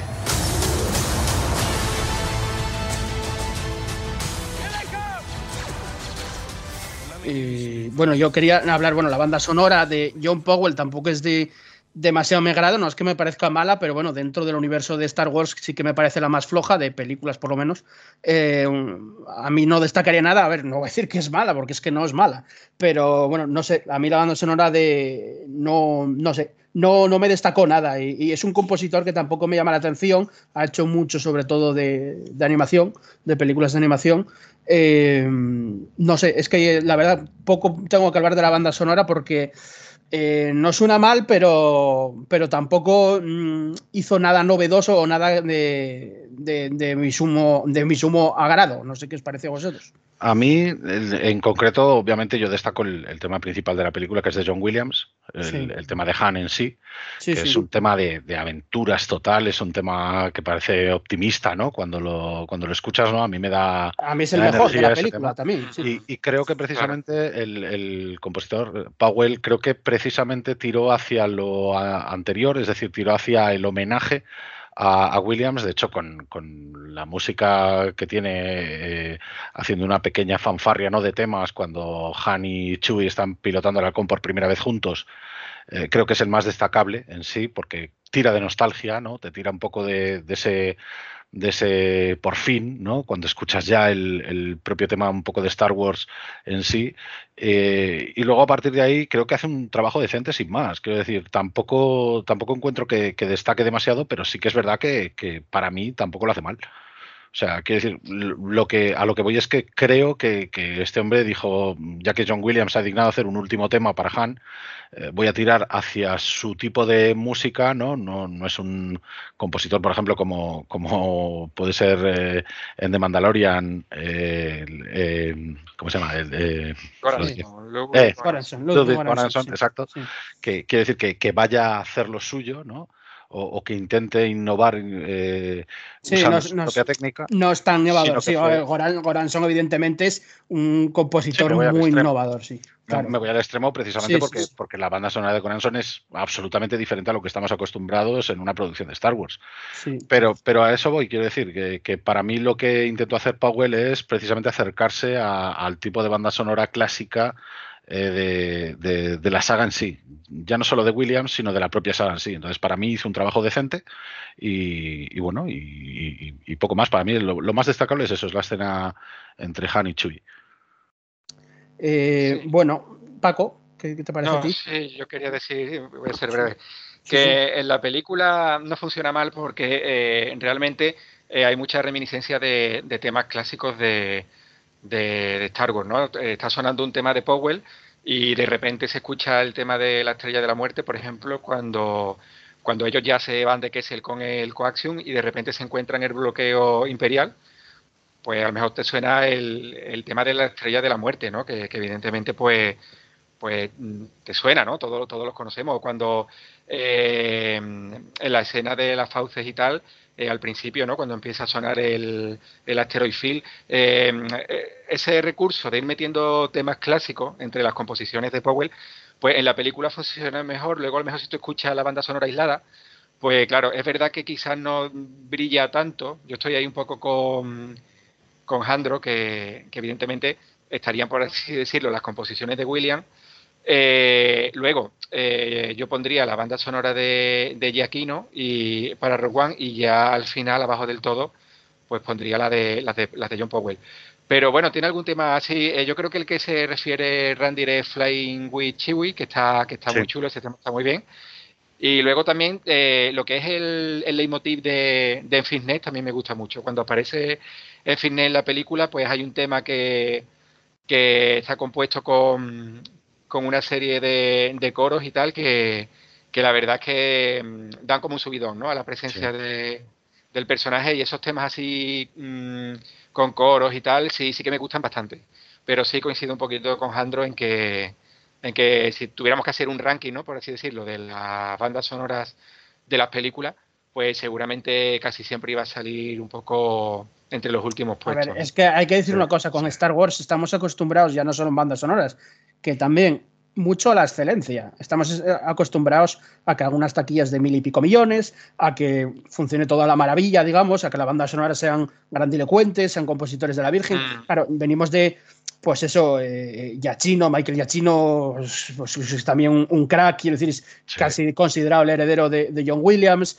Y claro, nos meten pues un compositor un poco más conservador también en ese sentido y, y otras cosas, otros datos de pues los datos de taquilla y tal. Estamos acostumbrados a la grandilocuencia y lo que yo siempre digo, al final eh, Star Wars y, con las series pasará lo mismo. Si haces mm, X películas al año, X series al año, pues al final eh, las cosas pasan por inercia, todo no va a ser súper mega, no sé, eh, magnífico. Entonces, eh, pues ahí ya no fallo, sino pues que nunca vas a tener siempre el nivel de excelencia arriba del todo, ¿no? Eh, Yo creo, yo creo que lo que más me gustó, y ahora lo, lo- lo digo en plan chascarrillo, pero yo creo que lo que más me gustó fue que realmente canonizaran la marcha imperial o la variación de la marcha imperial para, para el tema de reclutamiento imperial. Sí, sí, sí, sí, eso, es- eso además un- yo, en el cine Hay un eso no. ¿eh? nombre, un nombre técnico, eh, ahora mismo no recuerdo. O sea, por una parte está la banda sonora, o sea, eh, la música que acompaña las imágenes, que se supone que escucha el espectador, pero luego está la ellos. La que escuchan los personajes, ¿no? Entonces tiene un nombre técnico que no recuerdo. Entonces, claro, la, la marcha imperial se convierte en una música de ese tipo, porque está sonando dentro de lo que es la afición de la película. Sí, sí. Eh, bueno, nada, hablando un poco ya de menos detalles técnicos, digámoslo así, eh, que bueno, yo en general, para resumir un poco, creo que ten- la película técnicamente, salvo el montaje, eh, a mí me gustó la dirección, me gusta la fotografía, la banda sonora me parece correcta, pero es verdad que no es destacable y el montaje me parece malo, la- o sea, directamente creo. Eh, entonces, bueno, creo que técnicamente el diseño de producción, que antes hablaba Paco de ello, el diseño en general de producción es cojonudo como en casi todas las películas de Star Wars, Sí. no hay que más, más que ver el libro de arte, eh, un diseño de producción bestial, otra cosa es... Yo creo que eso es indiscutible. Quiero decir, Claro, yo, yo creo que eso es indiscutible porque, eh, vamos a ver, o sea, estamos hablando de, de- de gente que lleva décadas trabajando ya para Lucas, que tiene pillado el punto a lo que, eh, a lo que mm, debería ser el, el diseño de la galaxia, ¿no? Eh, quiero decir, a mí, por ejemplo, eh, sí que es cierto que, yo estoy acostumbrado a lo mejor a, algunos planetas, pues por ejemplo Corelia, ¿no? Estoy acostumbrado a verlo más en videojuegos o, en otro tipo de producciones, pero verlo plasmado ahí eh, y ver precisamente cómo, cómo lo han interpretado eh, a la hora de, de introducirlo dentro de la, de la propia película, dentro de la propia saga fílmica, por así decir, eh, a mí eso sí que sí que es cierto que me emociona y no puedo decir que los diseños sean malos precisamente porque por, por lo que digo, porque el, el equipo de diseño es magnífico. No, en este caso el diseño, el diseño de producción para mí de todas las películas de Star Wars y todas las series son buenas. Luego puede salir la película Sí, sí, sí, sí. o el proyecto Claro. mejor o peor por otras razones, pero el diseño de producción, o sea, por el momento es imbatible, luego no lo sé, pero de momento es, es- es bestial en todos los proyectos de Star Wars. Pero claro, tenemos estos problemas de, montaje, eso que lastró la película en muchos, en muchos aspectos. ¿no? Yo quería hablar ahora un poco más del, lore de la película en sí, del, bueno, de las escenas, de los planetas. Eh, empezamos en Corelia, por ejemplo, y a mí es de las, de las escenas que más me gustó de toda la película. Es, casi la primera. Es, Lady Próxima ante Kira y Han Solo, eh, unos años antes, de jovencillos. A mí eso me pareció eh, brutal, porque además, en cuanto vi ese inicio, digo yo, es, bueno, yo y mucha gente, evidentemente, digo, es Ron Howard total, es Willow Sí. total. Es, ese- esa Lady Próxima eh, hecha, pues técnicamente, eh, manualmente, digámoslo así, Sí, casi como un sin- efecto práctico, sí. Sí, efectos prácticos, exacto. Eh, eso me pareció brutal, pero ya no solo eso, sino la guarida, el sitio donde están em, y las diversas raz- razas que se ven allí, también técnicas, o sea, prácticas que diga, me, parece, me pareció brutal. Luego varía más la película, mi, mi opinión de la película, pero ese inicio digo, ostras, es Ron Howard total y yo soy muy fan de, de Willow, bueno, yo y la mayoría de fans de Star Wars seguramente Sí, también. sí, totalmente. Y, y- y digo yo, ostras, al ver eso, digo yo, buah, la voz de Lady Próxima, el- la escena, el- eso del detonador termal y la piedra, que me parece brutal, me parece muy bueno. Y para mí, la mejor, las mejores escenas de la película son la primera y la última. La última, como, como todos sabéis, es la del epílogo ese de, de, de Darth Maul. Bueno, no es la última, pero bueno, ya me entendéis. La de Darth Maul, Ujú. la aparición sorpresa de Darth Maul. Que hay que decir que esta, peli, esta escena fue un extra que se metió. La película Sí. se estrenó en mayo de 2018 y est- esto se metió en, entre enero y febrero. O sea, se metió poco antes de, de que saliera el tráiler. El primer tráiler salió en febrero de 2018. Fue un extra, quiero decir, la película ya, ya, ya estaba tal y al final decidieron meter esto. Quiero decir, nunca estuvo eh, desde el inicio ni en tal de que, de que saliera a dar mol ante Kira ni nada. Fue un paso parecido también con, aunque un poco antes con el Darth Vader de Rogue One al final, que no era una cosa que de- ideada desde el inicio ni mucho menos. Y, y evidentemente funcionó, es también de las mejores escenas, creo, para los fans de, de la película, funcionó muy bien y encima te da, dio un pie al lore de cómics y novelas bestial. Quiero decir, solo esa, esa pequeña escena creo que vale por años y años de universo expandido que vamos a tener, ¿no? Porque quiero decir, eso, eso da pie a muchas cosas. Entonces yo creo que para mí son las dos, no tiene nada que ver una con otra, pero son las dos escenas que más me gustó. Luego hay otras escenas que también me gustaron y tal. Y, bueno, otra cosa que quería mencionar, eh, simplemente de pasada, eh, son los planetas que, que se visitan, que me gustó mucho la variedad y los distintos planetas que se, como en todas las películas de Star Wars, pero bueno, en esta la verdad es que me gustó mucho que se visita Corelia, Cárida, Mimbam, Bandor, Kessel, Sabarín y la última escena donde, donde le gana el, el halcón, que es en Numidian Prime, que, Sí. que la verdad no, prácticamente yo, yo no lo conocía, es Sabarín, que es considerado eh, Canarias, ¿no? Eh, eh, entonces, bueno, eh, creo que los planetas que se visitan, que se ven, me parecen muy curiosos. Quiero decir, hay otros planetas, igual hay otros planetas mejores, no sé si me entiendes, de diseño de producción y tal, pero me parece muy curioso que sean originales también, porque, bueno, que pues ya lo conocíamos y, y- y, pues por lo que pre- representa podía parecer, ¿no? Era igual predecible, aunque no se sabía, o Corelia, evidentemente también, pero, pero no sé, me, me gustaban mucho los escenarios, aunque no, no se exploten tanto como en otras películas, de, esta, de estos planetas. Yo aquí sí que tengo que decir que, que a mí esta película me parece la que más eh, mimo o la que con más mimo ha recogido elementos de- del universo expandido. Es decir, la, que más cosas ha referenciado, ya no solo por easter eggs, sino precisamente por los planetas también. Quiero decir, en, en el universo expandido conocíamos Corelia, conocíamos Sabarín también, eh, Numidian Prime estaba mencionado en, algunos, en algunas novelas también. Eh, pero claro, y, y Bandor también, de hecho. Es decir, son planetas que, que realmente son eh, un poco clásicos del universo expandido, no, no en sí de, de, de la saga fílmica, pero sí del universo expandido. Y, luego mm, sí que es cierto, pues eh, un poco lo que, lo que venís comentando, ¿no? Que es una película que ofrece muchas posibilidades a la hora de, aumentar un poco eh, ese, ese contenido, ¿no? Ese, ese contexto de- del, del propio universo expandido como tal, ¿no? Es decir, eh, funciona bien a la hora de recoger detallitos, ¿no? Pues como mencionábamos antes, a lo mejor, pues haciendo referencia a novelas clásicas como con las crónicas de Calrissian, como las aventuras clásicas de la trilogía de Han Solo. eh, hay, hay detallitos así muy, muy míticos. El propio Mimban, por ejemplo, también, que es eh, un planeta que aparecía en, El Ojo de la Mente, también en la novela eh, mítica que, que, mm, seguía o continuaba la historia de Star Wars en sus inicios. Y, claro, mm, para los, eh, para los no conocedores a lo mejor esto les da un poco más igual o a lo mejor quizá ven los planetas un poco más terrestres, ¿no? No, no con, eh, con tantas eh, referencias alienígenas como pueden ser, pues yo que sé, Felucia o, algún planeta un poco más extraño, ¿no? O planetas un poco más fantásticos como vemos en, en Clone Wars, pues yo que sé, en, Rodia mismamente, que lo vemos ahí con esas cúpulas de cristal que, que rodean las ciudades, eh, sino que estos son un poco más, eh, más mundanos, por así decir, eh, y, y que... Más naturales.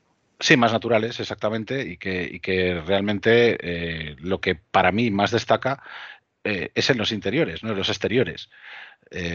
Pero precisamente por eso mm, creo que funciona. Es decir, eh, mencionabais antes el, comienzo de la película en, en las, en slums de Corelia, ¿no? en las, eh, las eh, por así decir, alcantarillas, ¿no? Co- como quien dice, de, de Corelia, en los barrios bajos o marginales.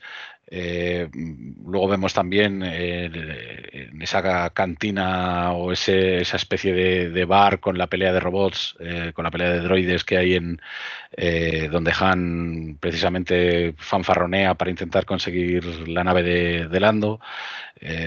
Vemos también, pues eso, el interior de, de la nave de, de Dryden, que, que es una fantasía auténtica y de hecho ahí es donde eh, están la mayor cantidad de referencias a, cosas del universo expandido, desde holocrones hasta la armadura mandaloriana de esta roja que vemos ahí de, los eh, supercomandos mandalorianos antiguos.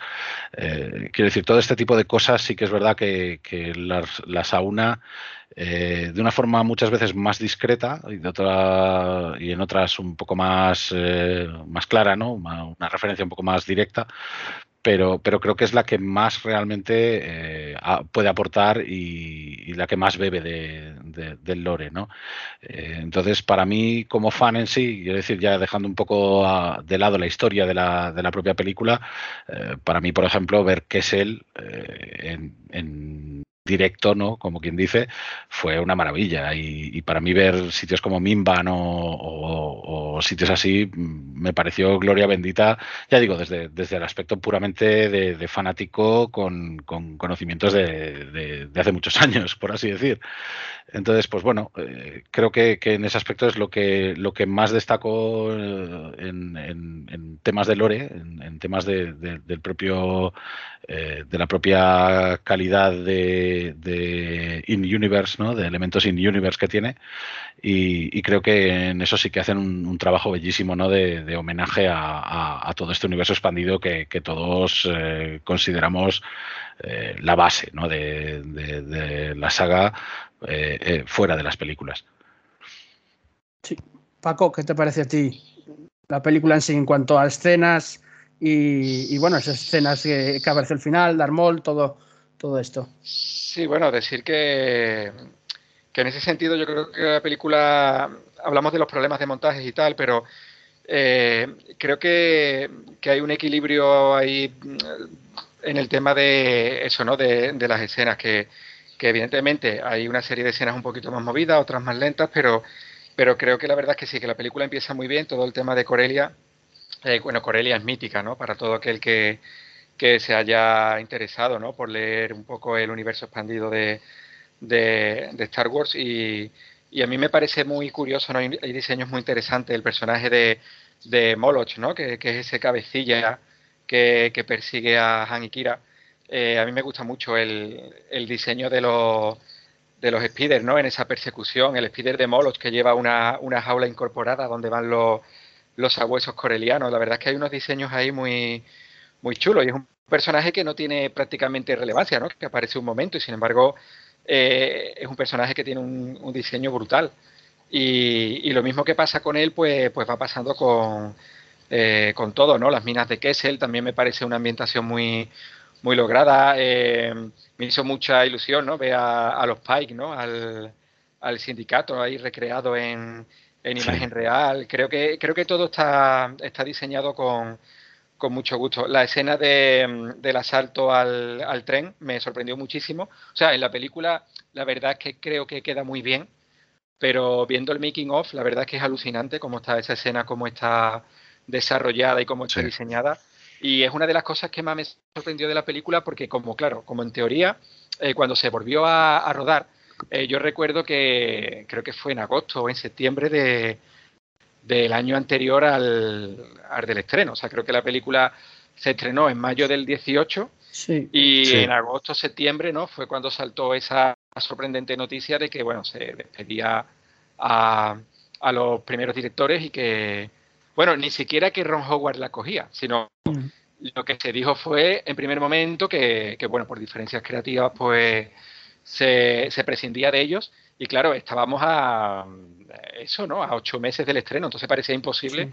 Eh, yo me acuerdo que en el comunicado se hacía hincapié en que se mantenía la fecha de estreno, pero me parecía una locura, porque ni siquiera, ni siquiera se confirmaba quién la dirigía, ¿no? Iba a haber por ahí por medio un par de semanas en las que hubo mucha, muchos nombres, mucha rumorología, y cuando al final Ron Howard coge el proyecto, es que le dice, bueno, si es que tienen que prácticamente volver a rodar la película, casi que no hay tiempo, ¿no? Entonces yo pensaba, yo pensaba que con esto de las prisas, la película, el resultado final, la película iba a estar menos, menos pulida y sin embargo, para mi sorpresa, la película a nivel técnico, efectos especiales, eh, lo que es el, el, diseño de las escenas, digamos, de acción, es que está muy bien hecha, es una película que está muy bien hecha. Sí.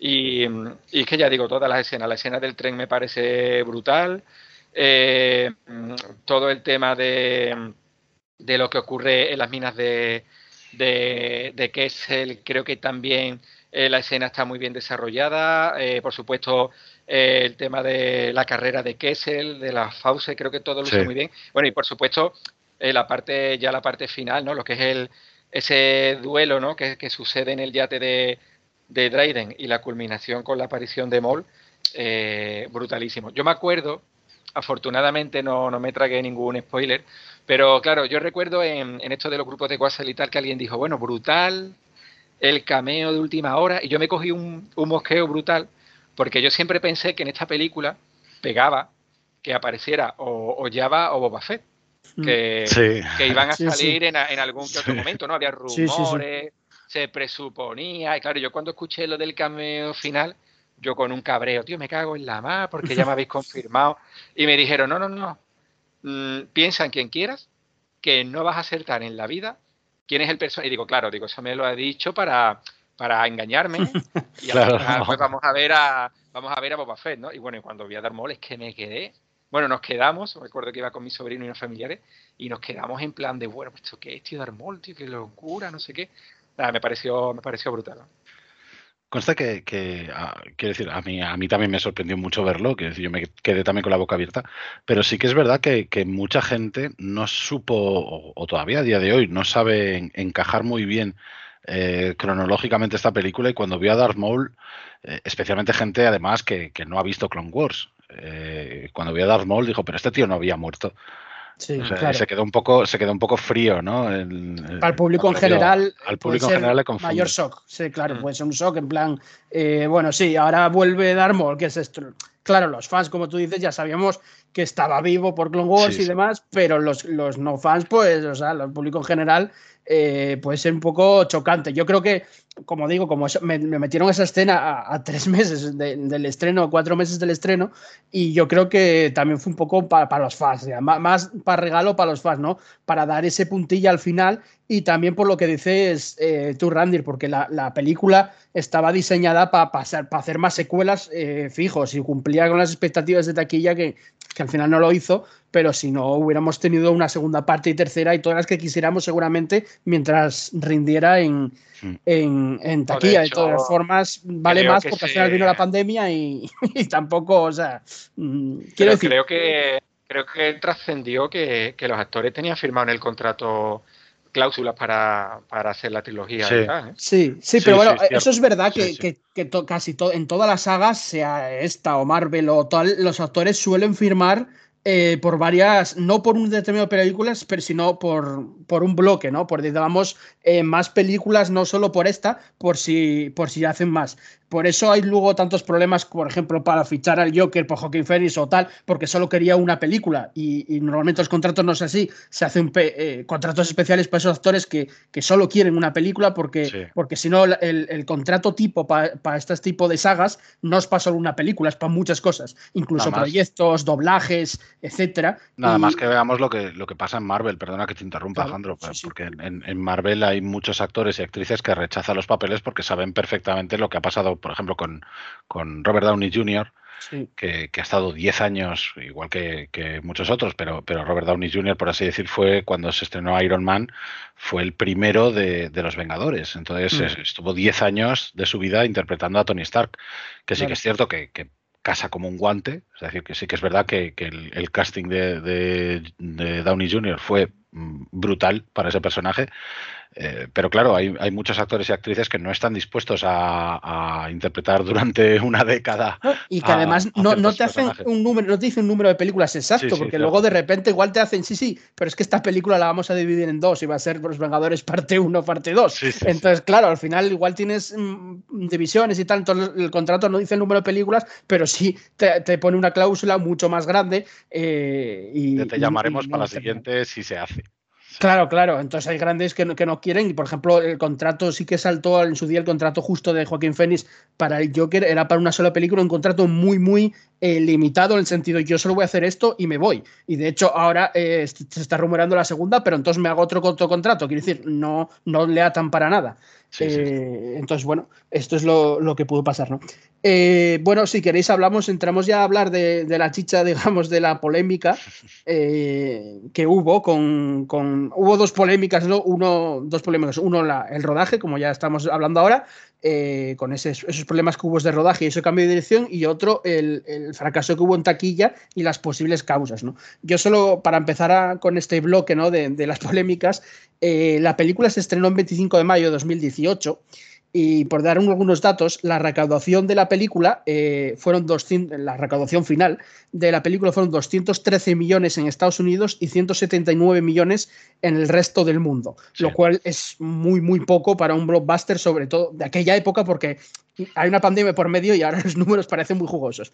Eh, el total recaudó 392 millones eh, en todo el mundo, eso fue su carrera. Eh, su presupuesto, el presupuesto de la película se disparó hasta los 275 millones, sin contar publicidad, que ya eh, llegar, sobrepasaríamos los 300 millones, y es el proyecto hasta ahora, que no se sabe el presupuesto final de Andor, pero bueno, eh, la película, so- sobre todo, es la película más, más cara de, de la historia de, Star Wars, eh, sobre todo porque, se, como decíamos, se rodó prácticamente eh, dos veces, ¿no? Al final, hay que decir una cosa también en cuanto a la taquilla, porque a mí en mi cuenta personal de cine, hablando de otras taquillas y tal, siempre me sueltan la misma, ah, espera, que el presupuesto fue de 275 millones y recaudó 392, coño, entonces ganó más de 100 millones de beneficios. Eh, y no, no es así, ¿vale? Ah, Las- sí. Disney eh, reportó unas pérdidas de entre 50 y 80 millones de dólares. eh, o sea, esta película no fue rentable, sino que tuvo pérdidas eh, de entre 50 y 80 millones. Hay que decir que el presupuesto total no incluye publicidad, hay que incluir la publicidad y que tampoco el dinero, la recaudación total va entera a la productora, porque hay distribuidores por el medio, hay exhibidores, hay mucha, mucha gente por el medio que también se lleva su parte, a pesar de que un 70% de la entrada va, va para, para Disney.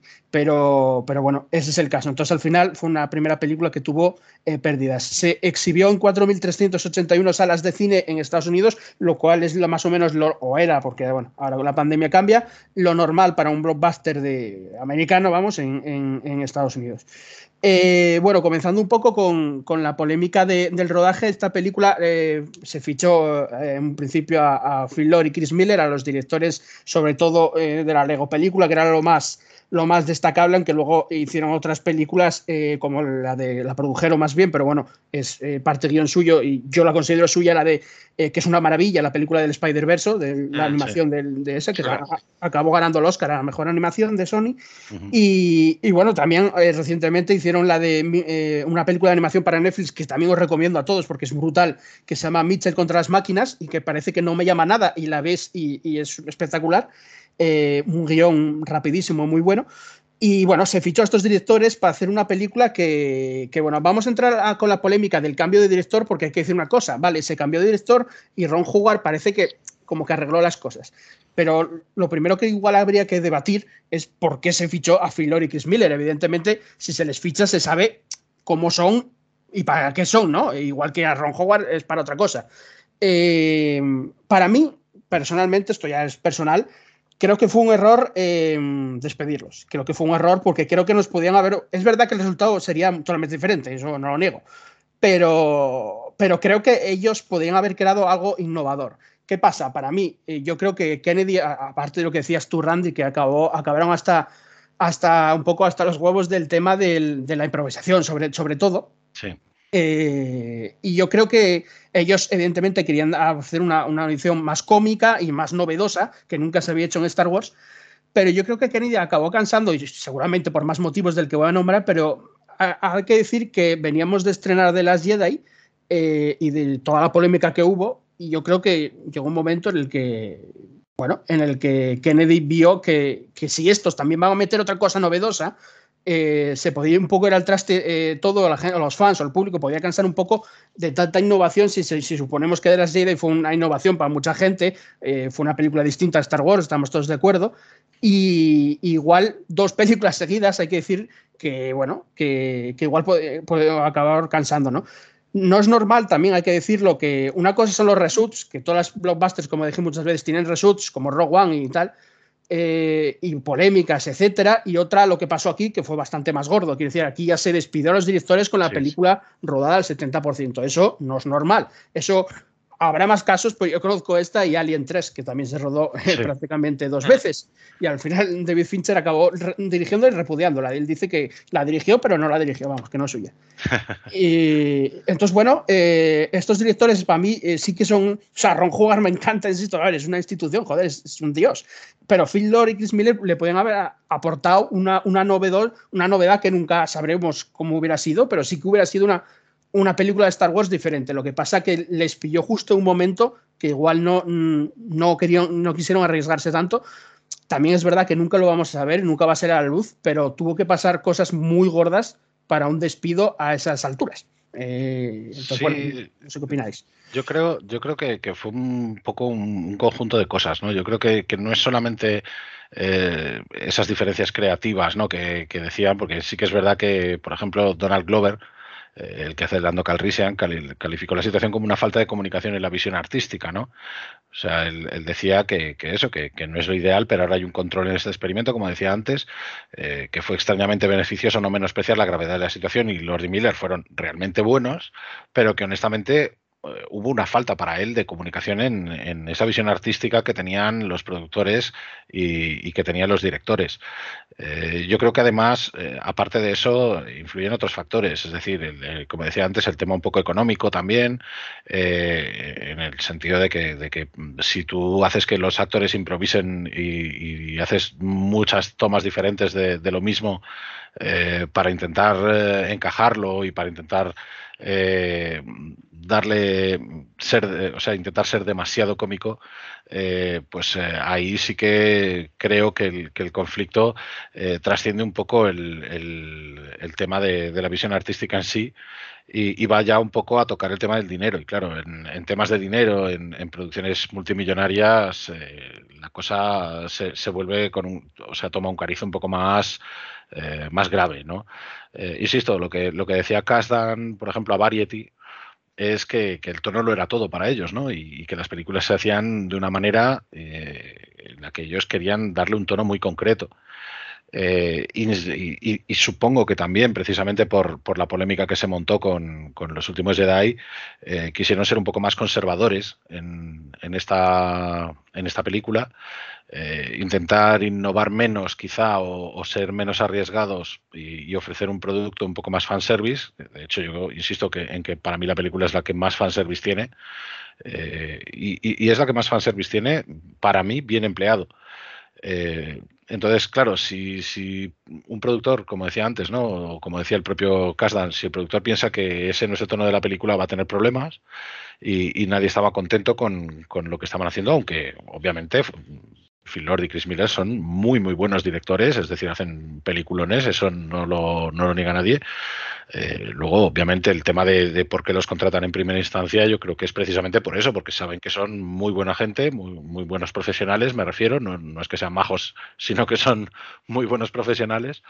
Y, que ambos intentaron, lo, lo, decía también creo que John Kasdan, eh, el hijo de, Lawrence Kasdan, decía que, Chris y Phil hicieron todo lo posible para que funcionara y, que todos hicieron lo posible para que funcionara, pero que, se preguntaron, eh, o sea, que, las preguntas pasaron a convertirse en cómo hacer la película, la película de la manera más eficiente en el tiempo que tenían para, hacerla.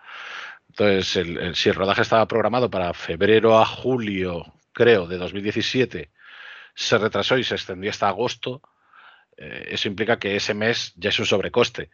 Eh, y claro, al final mm, Kennedy tuvo que, tomar cartas en el asunto, obviamente, ¿no? Y, decir, pues bueno, pues si, si, al final vamos a meternos ya en sobrecostes, para eso quitamos a esta gente y ponemos ya, ya, que igualmente nos vamos a gastar mucho más dinero, eh, vamos, a, vamos a traer a, alguien un poco más conservador como, como Ron Howard, que además conocen desde hace décadas, que además saben cómo trabajar juntos entre ellos y, que a lo mejor tienen una, sinergia mucho más acertada, ¿no?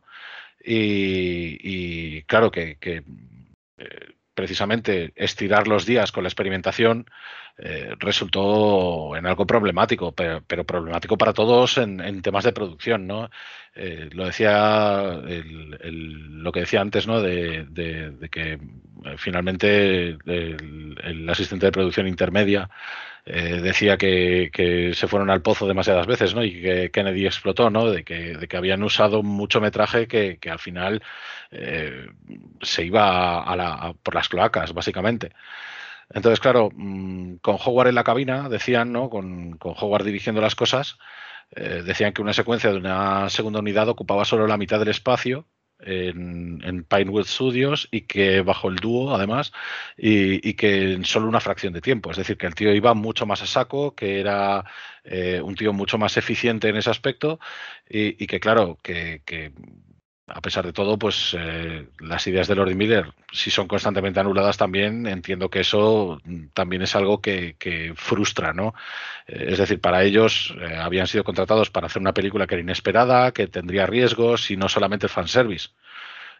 Pero claro, mmm, si al final lo que pretendían era, o como decían, era hacer una película sobre un inconformista, eh, sobre este Han que, ellos consideran un inconformista, pues al final si se van a arriesgar y se encuentran todo el rato con un no, ellos mismos también acaban frustrados, ¿no? Eh, frustrados. Entonces, eh, claro, ahí sí que es cierto que, existen diferentes puntos de vista a la hora de, de, enfocar una producción de la Guerra de las Galaxias. Y, y esto lo dijo también, creo, Woody Harrelson, que, que, decía que le encantaba el estilo de trabajo de, de, Phil Lord y de Chris Miller, pero que ellos querían hacerlo de forma distinta a, a quienes estaban acostumbrados a que se hiciera Star Wars, ¿no? a, la, a la manera en sí de, de hacer Star Wars. Mm. Entonces, claro, mmm, incluso, de hecho, eh, Emilia Clark la propia Emilia Clark, que, que, también es nueva en esta saga, por así decir, también decía que, que ella pensaba que, que, Phil Lord y Chris Miller creo que creía que lo estaban descubriendo, ¿no? que, estaban todavía en un lugar de colaboración de, de hacia dónde quiere, decir esto, quiere ir esto y, y, que claro, al final eso es una cantidad de presión gigantesca, con lo cual pues todos se resienten por eso.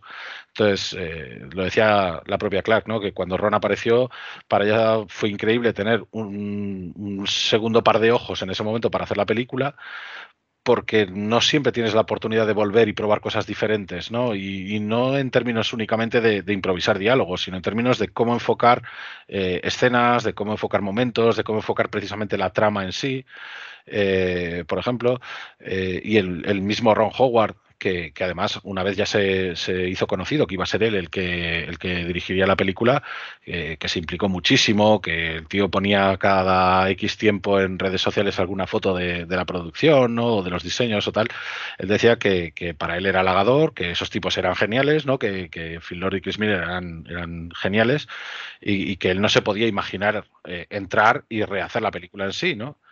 Así que, pues, eh, yo creo que, precisamente eh, fue un cúmulo de, cosas, no solamente que, vieran la película de, creativamente de formas diferentes. No sé, no sé cómo lo veis. Eh, pues mire, yo estaba pensando ahora eh, que estaba pensando que, por ejemplo, la película que van, que van, a hacer, que ya está confirmadísima y que es, está ya en el guion medio escrito, de, este, de Taika Waititi, me recuerda mucho a, un poco a eso, porque yo creo que con Taika Waititi evidentemente va a ser una película eh, pues bastante al estilo Taika Waititi, eh, más bien, o sea, más bien más cómica, tirando más cómica, y yo creo que eh, Kennedy y los de arriba yo creo que tenían ya una, informa, eh, una idea de hacer una película más, un tono cómico más ligero, ¿no? Igual la tenían también para esta película, para, para la película de Han Solo, pero las circunstancias eh, de, de, esa época y de las de Day, yo creo que le tiraron para atrás aparte de su estilo, porque con Taika pues, ya han trabajado sí. en The Mandalorian y, y ya es... Eh, pues colaborador de ellos, muy amigo de ellos y, y bueno, eh, está muy implicado en Disney y en Marvel eh, yo creo que a, con Taika van, van, a querer hacer un poco lo mismo que, que, querían hacer con eso, un estilo, darle un estilo más ligero, más sí. cómico y con, más, y con una personalidad del propio director. Porque, claro, una película de Taika va a ser una película de Taika. Eh, sí, sí, mandar una. Claro, se va a notar fijo. Entonces ahí, yo lo, lo comentamos en algún podcast, algún directo. Yo, vamos a ver, si no te gusta el estilo de Taika, que es totalmente respetable, que no te guste, esa película mmm, es muy difícil que te vaya a gustar. O sea, o le cortan mucho la, las, las alas a Taika, que no creo porque si no, ¿para qué lo cogen? Eh, o esa película, pues va a ser del estilo de Taika Waititi. Me encanta, más, me pirra desde, desde que comenzó en Nueva Zelanda, pero. Pero bueno, no sé. Eh, yo creo que, que, ya hay una idea ahí y que aunque la película tarde ahora, supongo que todavía tardará cuatro años en estrenarse, pero, pero cuando se estrene yo creo que van a por ahí los tiros y a, y a, cambiar géneros porque es una cosa que también están haciendo en Marvel y como ya hablamos muchas veces van a hacer las series también de Star Wars y es coger un proyecto, sea de Marvel o de Star Wars y, y este decir que vamos a ser un thriller, este va a ser una de mafias, esta va a ser una comedia sí, o más sí, tirando yo creo a comedia. Que eso no es, no es tampoco arriesgado. Quiero decir, dentro de lo que cabe, eh, Lucas bebió mucho de muchas fuentes y Lucas precisamente era uno de los, de los primeros que, apostaba un poco por innovar no solamente técnicamente, ¿no? Y, yo creo que esto lo, demostró un poco cuando le añadió esa trama detectivesca a Obi-Wan, eh, ¿no? Imitando un poco eh, esas películas eh, clásicas de, de, de, de, detectives, ¿no? Y y de darle un poco de frescura. Eh, recordemos que, las propias precuelas fueron muy criticadas también porque no se parecían a nada de lo que él había hecho antes. Eh, entonces, claro, mmm, eh, hacer algo nuevo realmente no tiene por qué ser malo, pero siempre va a estar sujeto a mucha crítica por parte del público. Entonces, bueno, quizá en este caso, eh, precisamente con, con, las circunstancias y, y la polémica y, y insisto, y, y, los problemas ya no solo creativos, sino económicos, eh, pues yo creo que optaron por ir un poco a lo conservador. No sé si, si sería acertado o no, pero, pero bueno, ahí ya que decida cada cual con, con, el resultado de la película, ¿no? Paco, ¿qué te pareció a ti estas, esta polémica ver, de cambio de eh, Yo siempre, bueno, yo siempre he leído, o, o, no siempre, pero durante un tiempo se comentó mucho el tema de que, de que parece ser que la, la mayor presión para, para el cambio de directores venía de los guionistas, ¿no? De, de Kazdan y, y, de su hijo, ¿no? Eh, a mí lo que me sorprende es que, claro, el guion en sí eh, no se cambia, o sea, cuando, cuando llega Ron Howard, pues no es que haya una reescritura de guion, simplemente empieza a rodar de nuevo el mismo guion. Entonces muchas veces me pregunto hasta qué punto podía ser tan diferente la película eh, originalmente, ¿no? Lo filmado por, por sí. los dos primeros directores, cuando el guion eh, no deja de ser el mismo. Evidentemente, pues hay improvisación, puede haber escenas que se aborden de una manera diferente, pero claro, me llama, me, me, me, crea mucha, mucha curiosidad. Pero bueno, aquí estamos en un caso parecido a, al de Rogue One, ¿no? Que el hermetismo, como habéis comentado antes, el hermetismo es total.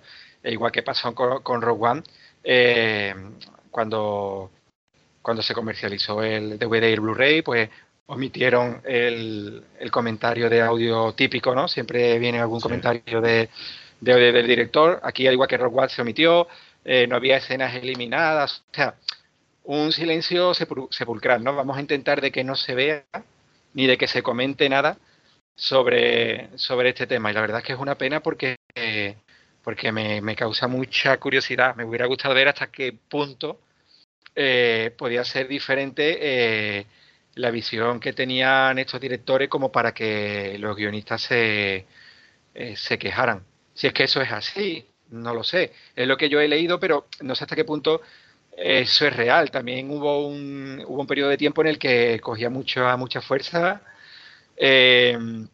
esa, ese, ese rumor de que, bueno, de que uno de los mayores problemas que tenía el rodaje de la película era eh, el actor principal y que le habían tenido que poner un coach para, sí. para que lo, lo ayudara a, a, un coach a, tenía, quiero decir, pero hay muchos actores sí, pero, que tienen un coach. No, claro, o sea, pero se estaba diciendo ya algo así como que se tenía que volver a empezar a, sí. o sea, que se tenía que re-rodar la película porque es que prácticamente ninguna de, de, las escenas del actor se podían salvar. Entonces, yo eso eh, no me lo creo mucho, pero bueno. Claro, yo tampoco. Yo, yo, lo veo, yo lo veo muy exagerado. Entonces, no sé si es que ya ahí hubo un poco de, ya la gente se cebó un poquito con, con esta producción que estaba claro que que iba, digamos, de problema en problema, o, o no, pero, pero bueno, mmm, nunca sabremos, ¿no? Exactamente.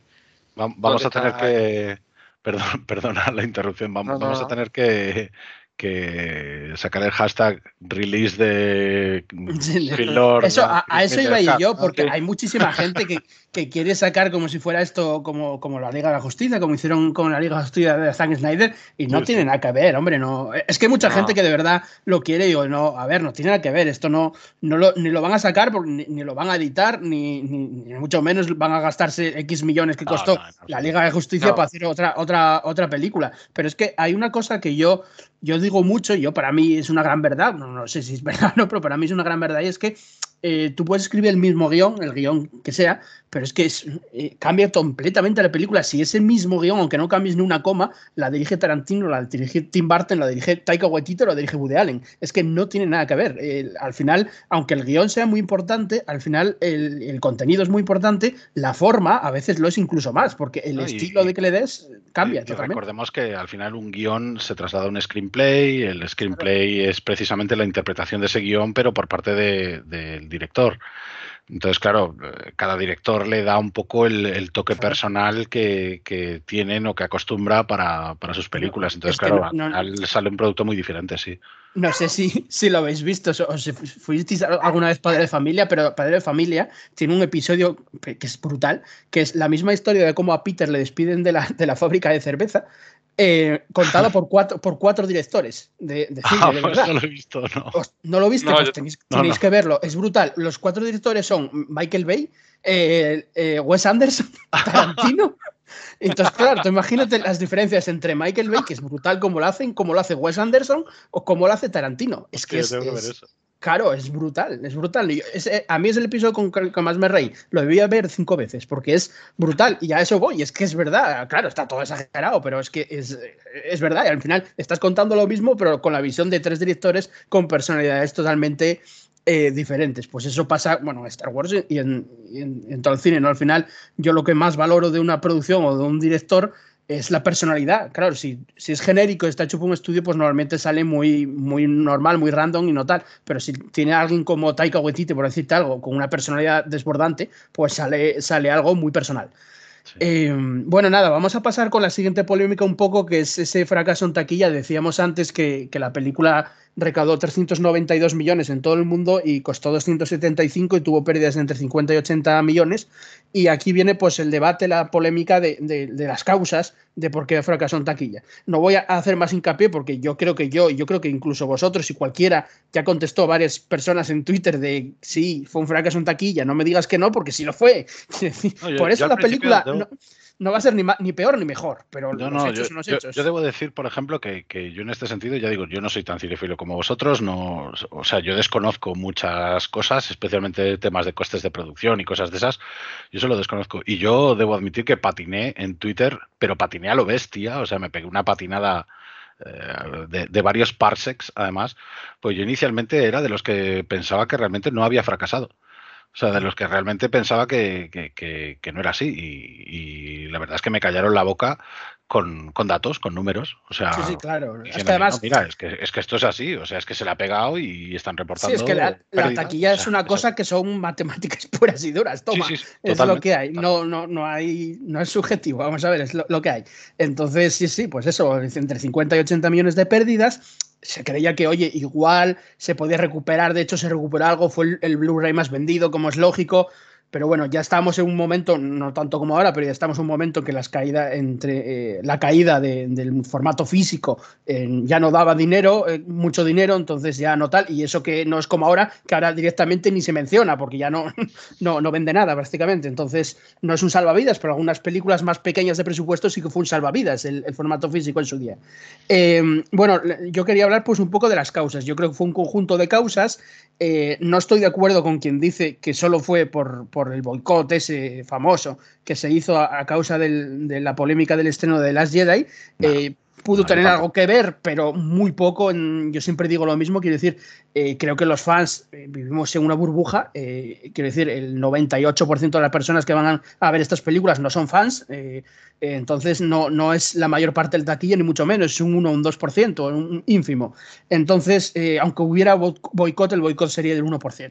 Entonces, no, no, no tal. Pero bueno, se atañe varias causas. Una de las causas es la falta, dicen, vamos, la falta de promoción o una promoción fallida por parte de Disney. Es verdad que el primer tráiler, eh, incluso póster, no salió eh, hasta la película se estrenó en mayo de 2018, el primer trailer salió en febrero, bastante tarde, o sea, marzo, abril y mayo, tres meses y pico antes, salió el, hasta tres meses no hubo promoción, entonces bueno, eso puede ser una de las causas de, la promoción. También una promoción que no, que no caló, quiero decir, no fue estos trailers que de repente eh, todo el mundo, pues no sé, flipa, tiene tantas visualizaciones que lo rompe en, en Twitter o en las redes sociales, no, no fue así, no fue tan, tan loca como otras películas. Eh, también otra de las causas, aparte de la promoción, es, que se juntaron varios estrenos gordos. Es verdad que Infinity War, que fue uno de los estrenos más gordos de Marvel, se estrenó eh, un mes antes, el 27 de abril, se estrenó de 2018, que es prácticamente un, un mes antes, pero bueno, yo tampoco le, achaco esa causa porque son cuatro semanas de diferencia y, normalmente eh, los blockbusters se estrenan así, uno al mes, más o menos, blockbusters gordos, antes de la pandemia, insisto, que ahora cambió todo, todo el paradigma. Pero, pero es verdad, entonces, bueno, puede ser un, conjunto de, causas de promoción. Eh, pero para mí, la mayor causa para mí es que la película, la del público en general, a Han Solo es Harrison Ford para el público en general. Eh, no querían otro Han Solo para mí, yo creo. O sea, yo lo digo al panadero de la esquina, como siempre digo, eh, quién es Han Solo y es Harrison Ford, y se les ponen otra cosa y dice, no, eh, Harrison Ford está, es algo cultural, muy metido en, la gente, ¿no? No estamos hablando de, algo que sale hace cinco años, no, es, lleva 40 años ahí metido, calado en la historia y, poner a otro, aunque a mí me gustó y como ya a vosotros también, como hemos hablado antes, creo que creo que, el público en general no le gustaba la idea de, de un Han Solo que sea eh, diferente, ¿no? Y también es verdad que, se estrenó a, pocos meses de otra película de Star Wars y, al público en general igual también le cansó ese sentido. Pero yo creo que fue un conjunto de, cosas que al final propiciaron que no era el momento adecuado para estrenar la película, que la promoción no fue adecuada, tampoco lo fue el rodaje, como ya hablamos. Y, y, lo principal para mí es que yo creo que la gente no quería ver un Han Solo distinto a Harrison Ford. No sé qué opináis vosotros. Yo más o menos estoy de acuerdo. Quiero decir, mm, para mí sí que fue un conjunto de cosas. Eh, entiendo eh, que, eso, que, las películas en sí va el público en general, no solamente los fans a, verla. Eh, y que el público en general es mucho mayor que, el número de fans que pueden ir a verla, aunque los fans vayan cuatro o cinco veces a verla. Entonces, yo, por ejemplo, solamente fui a verla una vez. Eh, y es raro. sí, sí, yo, yo, la vi, yo la vi tres veces y, es raro porque normalmente la suelo ver muchas más, porque siempre cojo entradas para dos o tres veces, pero esa es la, película que menos veces vi en el cine de Star Wars. yo, sin embargo, la, he visto tropecientas ya en, doméstico, ¿no? En, el formato doméstico, tanto en Blu-ray como en, como en Disney Plus, cuando ya se estrenó Disney Plus y todo eso. Pero, pero sí que es verdad que, creo que fue un cúmulo de cosas, ¿no? Y, principalmente, eh, aparte de los sobrecostes en la, en la propia producción, que entiendo que también es una cifra importante dentro de lo que cabe, eh, quizás no la más importante, obviamente, pero, pero sí que es importante. Eh, sí que influye mucho, pues eso, el, tema de cuándo se estrena, el tema precisamente del marketing de la propia película, de darle el empuje necesario al film para, para, que la gente en sí lo conozca. Eh, y, no se cuestione realmente si ir a verla en última instancia o no. Eh, entonces yo, yo creo que fue, pues eso, es lo que tú dices, ¿no? Un pequeño cúmulo de cosas que, al final pues hicieron eh, que, no funcionase y que precisamente descartasen continuar con, las aventuras de Han.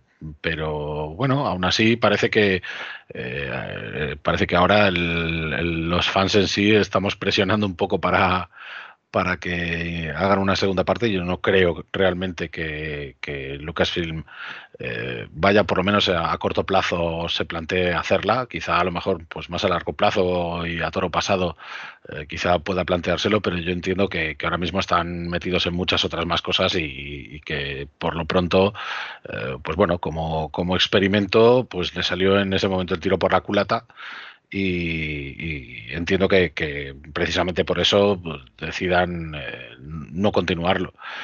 Eh, en cualquier caso, insisto, mm, a pesar de todo, mm, para mí la película es, redonda, pero claro, yo, yo hablo como fan, no puedo hablar como, público general, que, quizá a lo mejor pues la ve, la disfruta más o menos y, luego se olvida, ¿no?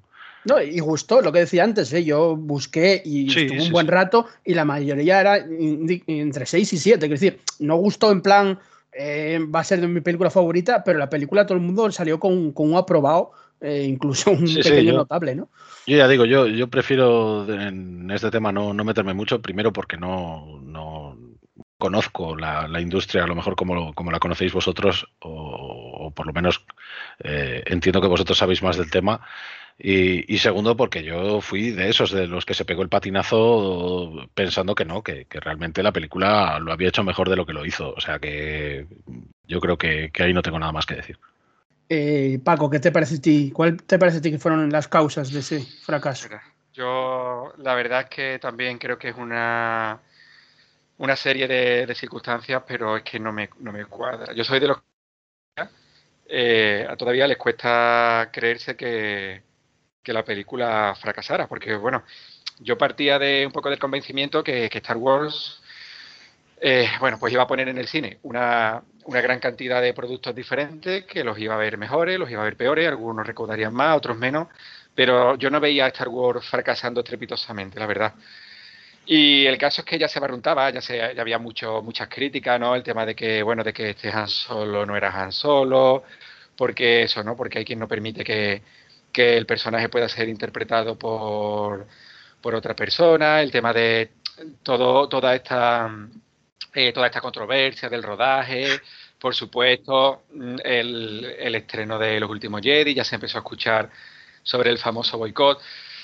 No sé, eh, lo que sí yo creo que está claro es que Disney ya sabía que, que esto iba por mal camino, porque, verá, no es que lo crea, es que lo, lo sé porque eh, a raíz del tema de, de, la, de la 501, ¿no? Por si, eh, bueno, supongo que muchos oyentes sabrán lo que es la Legión 501, pero quien no lo sepa, pues bueno, es una, una asociación de fans que está, en parte está vinculada a Lucasfilm porque es de las pocas asociaciones que tienen el beneplácito y, y el permiso de Lucasfilm para, pues para realizar eventos con la imagen de, de la saga, ¿no? Entonces es muy normal que cuando eh, una película de Star Wars se va a estrenar, pues se preparan una serie de eventos y es muy normal que el mismo día del estreno, pues en una serie de, de cines, pues haya presencia de, de la Legión 501, pues nada, simplemente pues para emocionar y amenizar un poco y demás, ¿no? Y, y yo puedo decir que he experimentado en primera mano lo que es eh, asistir con la asociación, pues al estreno de, Sí. del Despertar de la Fuerza, de Rogue One, de los últimos Jedi y el día del estreno de la película de Solo, eh, la verdad es que fue muy amargo porque nos encontramos en un cine totalmente vacío, eh, las salas vacías, no iba nadie a ver la película, estábamos todos allí como pasmarotes, eh, viendo como, como es que, o sea, después de la experiencia de, los estrenos anteriores, esto era, to- era la antítesis, o sea, era el blanco y el negro. Y en las conversaciones, en las conversaciones previas con Disney España sobre, sobre estos eventos, porque bueno, tienen que darte unos permisos y tal, eh, mira, entre líneas Disney España te estaba confirmando que, que ellos sabían que la película se la iba a pegar y, y que por eso la película no, o sea, ellos sabían que iban a perder dinero, entonces no querían invertir en promoción porque lo que estaban intentando es que las pérdidas fueran lo menos cuantiosas posible. Entonces, Sí. por eso la película en sí tuvo una promoción, eh, bueno, ta- tan vaga, ¿no? Prácticamente inexistente, que es algo que la gente no... Vamos, yo me recuerdo que allí en el cine, en el cine en el que yo estuve el día del estreno, eh, el gerente del cine decía, no, claro, es que es normal, porque es que no se ha promocionado, es que...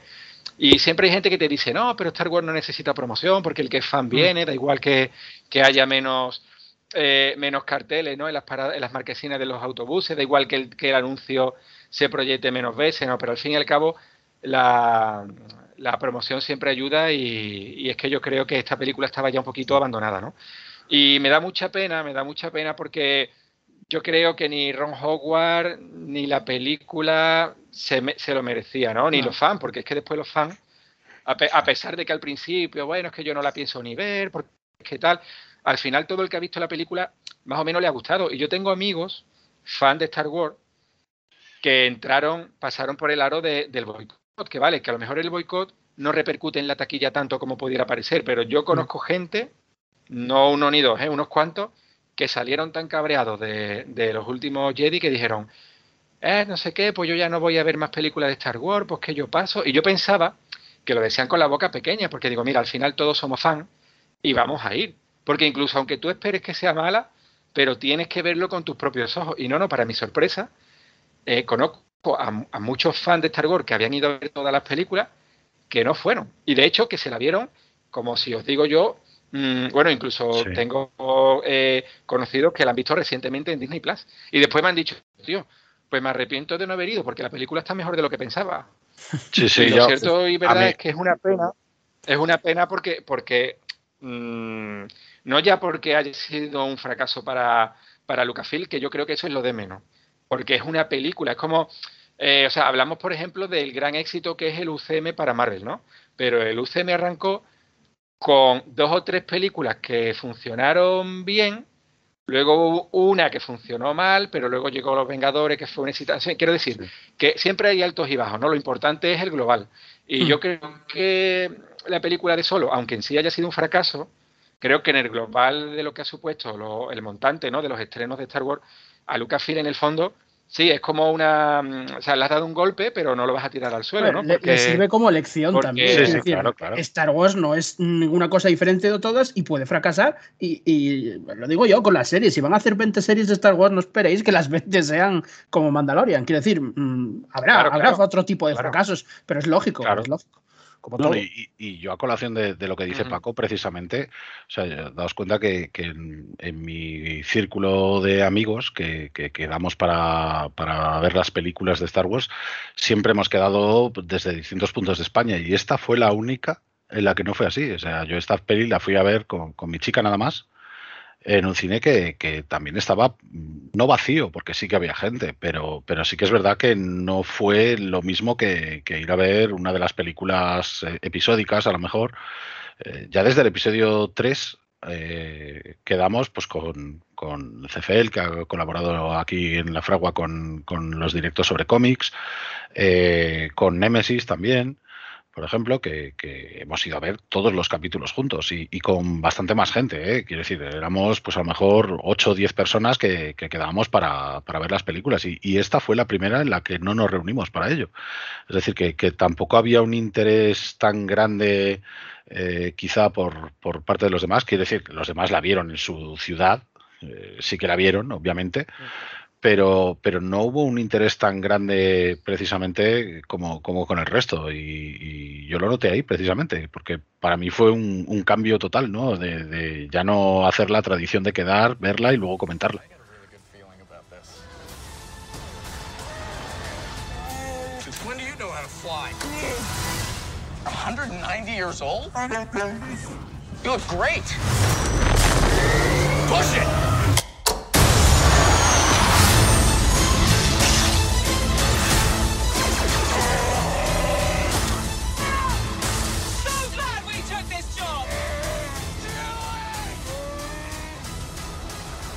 Hablando un poco del, del- de la secuela, de la posible secuela, de que en su día estamos convencidos, ya lo comentamos aquí los tres, eh, si la película hubiera recaudado sus mil millones, como todas las películas de Star Wars, em, ya tendríamos una secuela y una tercera parte seguramente. Sí. Eh, hay que hablar un poco del movimiento, eh, pues make don, o sea, que, que ocurra el, el- ¿cómo se llama? El make, make happen, o sea, Make make, solo happen. Que, que ocurra, digamos, que haya esa secuela.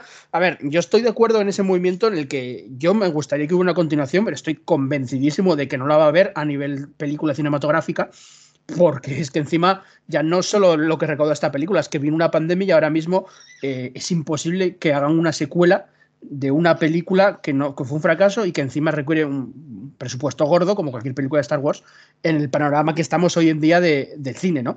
Ahora, la continuación de la película de Han Solo va a ocurrir sí o sí, también estoy convencido igualmente en, en Disney Plus. O sea, yo estoy convencido de que lo que van a hacer es eh, continuar los personajes de la película de Han Solo eh, a través de series de, Star Wars. Es más, eh, incluso me atrevo a decir, para esto ya es teoría mía, ¿eh? pero me atrevo a decir de que, de que van a hacer eh, una serie o varias series interconectadas en este mundillo de, de Han Solo. Pues una serie en la que de repente aparezca eh, bueno, la de Lando ya está hecha, que todavía no se sabe nada del casting ni nada, o sea, hecha, no, perdón, ella está eh, anunciada, em, pero a raíz de ahí yo sí que creo que va a acabar apareciendo de nuevo Darth Maul, que nos van a contar todo eso que dio pie a, que iba a dar pie a una secuela cinematográfica, y yo sí que creo que, va, mm, va, a volver a aparecer pues Kira, eh, Dragon Boss, etcétera, en futuras series de Star Wars. Igual no es justo una que se llame serie Han Solo 2, sino, sino que vayan apareciendo por ahí y se vayan interconectando a, medida de spin-offs. O sea, sí que creo que van a hacer, creo que el futuro de Star Wars en Disney Plus va a raíz de universos, y igual que creo que van a tirar un poco por el universo de los Sith ah, con, con, el acólito, eh, haciendo pues, series sobre los Sith, etcétera, o de la antigua República, sí que creo que van a tirar Em, también por el universo de, la película de Han Solo, con, cogiendo personajes de la película de Han Solo y poniéndolas en diferentes series eh, a raíz de la serie de Lando. ¿no? Eh, creo que son dos series iniciativas. La de Lando se va a pues a eso, a, enraizar en, varias series de, ese spin-off y la de Alacolito pues en varias series de, los Sith todo esto si las series tienen éxito también, claro, porque no lo van a anunciar antes, lo anunciarán cuando la serie eh, tuvo éxito y dijimos, pues vamos a hacer otra. Entonces yo eh, a nivel eh, de Disney Plus estoy segurísimo de que sí que vamos a volver a ver a Kira y estos personajes dentro de unos años. Y a nivel cinematográfico, pues lo mismo, creo que, ni de coña van a hacer una película que se llame Han Solo 2 para estrenar el cine. No sé qué opináis vosotros. Yo lo dije antes, yo, yo veo complicado que hagan otra película en sí, otro largometraje en sí, a modo de continuación. A partir de ahí, es que, mm, bueno, ya estamos viendo que, varios personajes han vuelto a la palestra un poco en otras direcciones, ¿no? En, cómics, eh, quizá eh, sea la, muestra más evidente, ¿no? Con, precisamente además con World of the Bounty Hunters y, ahora precisamente Crimson Rain, ¿no? que es la siguiente saga grande de cómics que, vamos a tener. A partir de ahí, que sigan surgiendo este tipo de personajes en producciones de, Disney Plus, es que puede pasar cualquier cosa. Es decir, mm, depende también un poco de, si los actores están dispuestos, de, si encajan. No sé, o sea, hay, muchos factores que, que influye a la hora de, ese tipo de decisiones. Sí que es cierto que con la serie de Lando tenemos un contexto claro de, intentar eh, continuar un poco con las aventuras de, este gran Ujilla, pero, pero claro, pero a partir de ahí lo pueden enfocar de muchas formas, es decir, lo pueden enfocar eh, pues desde las aventuras del joven Indiana Jones, como mencionábamos algunas veces, hasta simples eh, aventuras un poco más, eh, más convencionales a lo mejor del propio personaje. Entonces, bueno. O incluso el Lando Calrissian adulto, digámoslo así, o sea, de, de Billy D porque mm, tú date cuenta que acaban, como tú bien anunciaste y dijiste, ah, eh, va a sacar la novela el año que viene de la que se hablan las aventuras de, Lando, de cómo le, le, roba la primera orden a, su hija. Sí, o sea, eso, la busca y tal. Precisamente. Claro, ahí ya hay una novela que va un poco hablando de eso, así que no es raro que luego eh, la serie de Lando continúe en algún aspecto eso, que no lo sé, pero bueno, que ya hay, hay un hilo conductor. Sí, quiero decir, al final mm, lo que tienen es lo, que hicieron con, cuando declararon el universo expandido Legends es precisamente asegurarse de que tenían un, un lienzo en blanco para, para crear, ¿no? Es decir, eh, es cierto que ahora, por ejemplo, han anunciado estas últimas novelas, ¿no? Que, una de ellas es precisamente esa, ¿no? Es esa parte que no pudieron contarnos en, The Rise of Skywalker sobre lo que dice Lando, ¿no? Sobre, pues, la desaparición de su hija, sobre cómo él y Luke eh, persiguen a Ochi de Mestun. Entonces, esto sí que está muy guay que, que nos lo vayan a contar. Eh, para mí era mm, básicamente mm, algo cantado, es decir, es, algo que, al final se va a aprovechar sí o sí. Eh, es un poco como, como también pues la, próxima novela que, van a sacar de, Anakin y Obi-Wan eh, con respecto al tema de Catonemoidia, que sí es cierto que, se comentó en, en, novelas clásicas del universo expandido, en el laberinto del mal, pero claro, es que al final estás eh, estas otras novelas ya no son canon. Entonces, claro, ellos tienen ese lienzo en blanco para trabajar y tienen muchas épocas que, escoger para, seguir conformando el, universo de la saga. Eh, entonces, bueno, cabe esperar que, quizá con, alguna serie o, con alguna otra producción animada también, que por lo visto tienen eh, ahora también en mente hacer bastantes cosillas animadas, han, vuelto a contratar a Rob Coleman, por ejemplo. Eh, que era uno de los animadores de CGI del ataque de los clones y es un tío que, también se ha llevado un Oscar. Sí, Coleman Trevor, el Jedi. sí, de, hecho. le pusieron el nombre, por, él. por él. Sí, el nombre es por él. Por Robert Coleman. Sí, sí. Eh, pues eh, han contratado a este hombre, también han contratado a. a han recontratado, perdón, eh, a otro de los productores ejecutivos de animación eh, que, también estaban en ILM, entonces, eh, y, ambos han dicho que, están completamente emocionados por, porque hay un montón de proyectos futuros que, pueden sacar, entonces pueden hacer todo lo que quieran, tanto en animación como en, como en acción real. Claro que en acción real al final pues se tratan de producciones a lo mejor más caras y, que requieren más tiempo de preparación. Pero, pero claro, mm, es lo que digo, o sea, teniendo un lienzo en blanco puedes hacer lo que quieras y, puedes escoger precisamente con, mucho cuidado qué es lo que quieres contar. Vale. Em, Paco, ¿qué opinas tú de... Bueno, pues yo la verdad es que me quedé un poco chafado, ¿no? Cuando, como he dicho antes, ¿no? Cuando ya se confirmó el fracaso de Solo, porque claro, la película funciona bien por sí misma, pero está claro que, que se queda ahí un final abierto, ¿no? Con el tema de Kira y el Crimson Down, Maul, eh, solo que, iba para Tatooine, se supone, ¿no? Para reunirse con Java. Eh, eh, claro, entonces, mm, de alguna manera a mí me sabía muy mal que eso quedara ahí.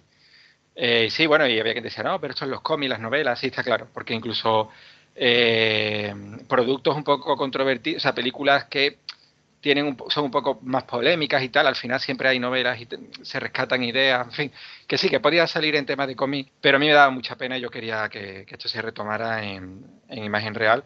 Y entonces, bueno, pues yo estoy muy esperanzado en la serie de Lando, porque quiero pensar que, Billy D. Williams no está para, para protagonizar eh, una serie completa y que, y que el joven Lando, eh, pues evidentemente va a ser el protagonista. Y si realmente Disney o Lucasfilm eh, ha rescatado a este joven Lando de esta película, que supuso un gran fracaso para ellos, eh, me hace tener un poquito de esperanza, ¿no? O sea, creo que ellos saben que aunque por una serie de motivos, pues eh, el éxito no acompañó a, aquella película, pero creo que hay unos mimbres buenos pues para que esa historia se pueda seguir desarrollando. Entonces, que hayan rescatado a Lando joven si es que se confirma, ¿no? Porque confirmado no está que, realmente Glover vaya a estar en la serie, ¿no? No hay confirmación. No, de hecho eh, es raro porque esperamos, o sea, la serie Lando yo creo, no sé si está confirmado, pero yo creo que es una serie limitada, o sea, de 6, 7 episodios y ya está. Eh, por ahí creo yo que luego van a tirar con otros spin-offs, no va a continuar Lando 2, Lando 3, pero bueno, no lo sé, teoría mía. Pero lo digo porque eh, Billy D. Wellens, como bien dice Paco, no está para esos trotes, estamos todos de acuerdo. Y, pero es que Donald Glover, que sí lo está, tiene 8.432 proyectos. Quiere decir, ahora Donald Glover está, escribiendo, está escribiendo Señor y Señora Smith, que la estaba escribiendo con, para Amazon, eh, la serie para Amazon, eh, con precisamente Phoebe Waller-Bridge, o sea, con el 337 que, que, además han roto, o sea, han roto las, digo, por diferencias creativas, eh, Phoebe Waller-Bridge se ha salido de la serie, es curioso porque eh, eran amigos ya, ya habían trabajado en Han Solo y, ya eran amigos y, bueno, estaban escribiendo la serie Señor y Señora Smith para Amazon y hace unas semanas saltaba de que Phoebe abandonaba amistosamente, que no había tal, pero que había diferencias con, con Donald Glover y que abandonaba. Em, pero es que tiene muchas más y ahora mismo es que aparte de escribir y producir El Señor y Señora Smith para Amazon, que es una serie potente, o sea, de blockbuster de pasta, eh, está con la tercera y la cuarta temporada de, Atlanta. Y luego tiene un montón de, proyectos más, más pequeños, él, mismo, el, propio Donald Glover. Entonces, Por eso eh, digo que no, no, dudo de que él la protagonice, pero si es, es una serie limitada que le conlleve poco tiempo. Es como Evan McGregor, evidentemente es un, un, actor de mucha talla y no le puedes poner a hacer una serie de cuatro temporadas. Te hace una miniserie de Big One que estuvo rodando, ¿qué? Tres meses, dos meses y medio y, y se sale. Y ya está, en la promoción tendrá que, que, volver a hacer sus entrevistas y ya está. Pues con Donald Glover creo que pasará un poco lo mismo. Yo quiero, quiero creer que, que él estará eh, protagonizando a Lando y quiero creer que deberá haber una conexión, ¿no? O sea, pueden ser aventurillas, dispares, sueltas y tal, pero no, yo quiero creer que, han rescatado a ese personaje porque, más allá de, lo, de que haya gustado más o menos el, la versión joven de Lando, porque quieran seguir tirando de, ese hilo, vamos, lo que yo espero. Hombre, yo creo que tiene cierto sentido que si ya han anunciado el título de la serie en sí, por lo menos alguna conversación hayan tenido con, con algún Sí, con implicado, Glover, ¿no? sí. Con- por Sí. lo menos con Glover. Quiero decir que, que quizá. que. Claro, porque eh, al final démonos cuenta que son proyectos a, a la- entre comillas, largo plazo. O sea, quizá ahora que, que vemos que se aproxima diciembre y que dentro de nada tendremos The Book of Boba Fett y ya empezaremos con el bombardeo masivo de, de series en Disney Plus, eh, igualmente mm, esto tira para largo. Es decir, es, eh, es algo que, Sí, sí, que sí. no puede ser inmediato y que obviamente requiere un tiempo de preparación, tanto por parte de, de la productora como por parte de, de, bueno, de, de todos sus implicados. Entonces, eh, independientemente de que tengan más o menos proyectos, y yo entiendo que, que si han anunciado ya oficialmente eh, tiempo atrás el, Sí. el- el producto en sí, imagino que, que algún tipo de conversación habrá. No, al ser- ahí, insisto, o sea, aquí puede pasar cualquier cosa. O sea, e igual que, que la han anunciado, pueden coger y decir, pues la cancelamos. Entonces, eh, no es sabemos. una serie limitada, o sea, si es una serie limitada, eh, te va a llevar lo que decía yo con Eva McGregor, le llevó, no llevo ni tres meses rodar Obi-Wan, porque No, son no, seis episodios, entonces es acordar tres meses que tenga libre el, el Donald Glover en este caso, eh, en un momento dado, de aquí a 2023, por coger tres meses y, y- y rodarla, ¿no? Pero por eso digo que es limitada, porque dudo muchísimo de que Glover se comprometa a hacer una serie, por ejemplo, como Andor, que seguramente Andor son 12 episodios la primera y Sí. seguramente tengan más temporadas, ¿no? Y, y estoy convencido que Diego Luna sí que tuvo que firmar para mucho, o sea, un contrato mucho más grande que, y a él pues le estará de acuerdo, ¿no? Es otro tipo de actor y, y tendrá otros proyectos más pequeños o lo que sea, pero... y, y tendrá otro caché también, claro. Exacto, claro, pero Glover es muy distinto porque es un, eso es un todoterreno, pero muy personal. Quiero decir, él Sí, también escribe y él también tal, entonces querrá ir tiempo. Entonces, por eso digo que estoy convencido que será una serie limitada, lo que dará pie, creo yo, a otras series de otros personajes de, de esa, de ese mundo de Han Solo, ¿no?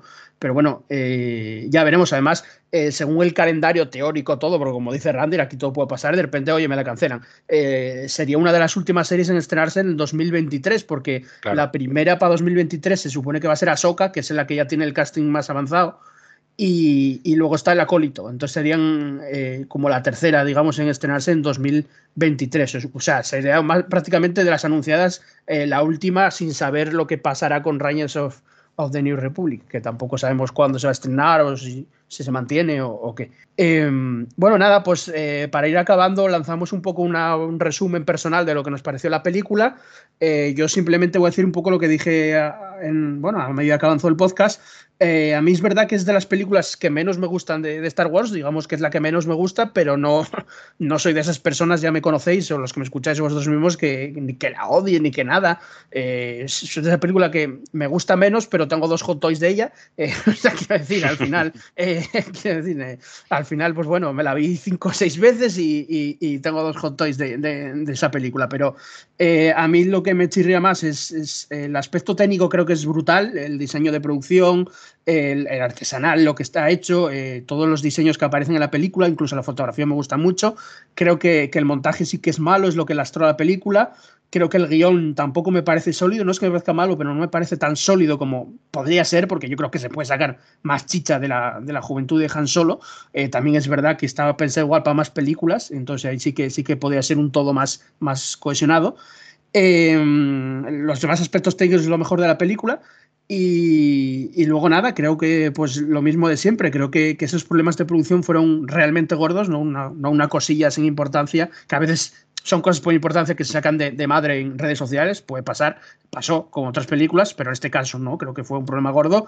Y, y sí que creo que, que, aunque a pesar de que me guste mucho Ron Howard y tal, eh, me quedo con ganas de ver una versión de Phil Lord y Chris Miller que si hubiera dado en otra época, creo que pudiera haberse dado una película muy original de Star Wars, muy fresca, y que hubiera sido otra cosa diferente, es cierto, pero, pero igualmente buena, ¿no?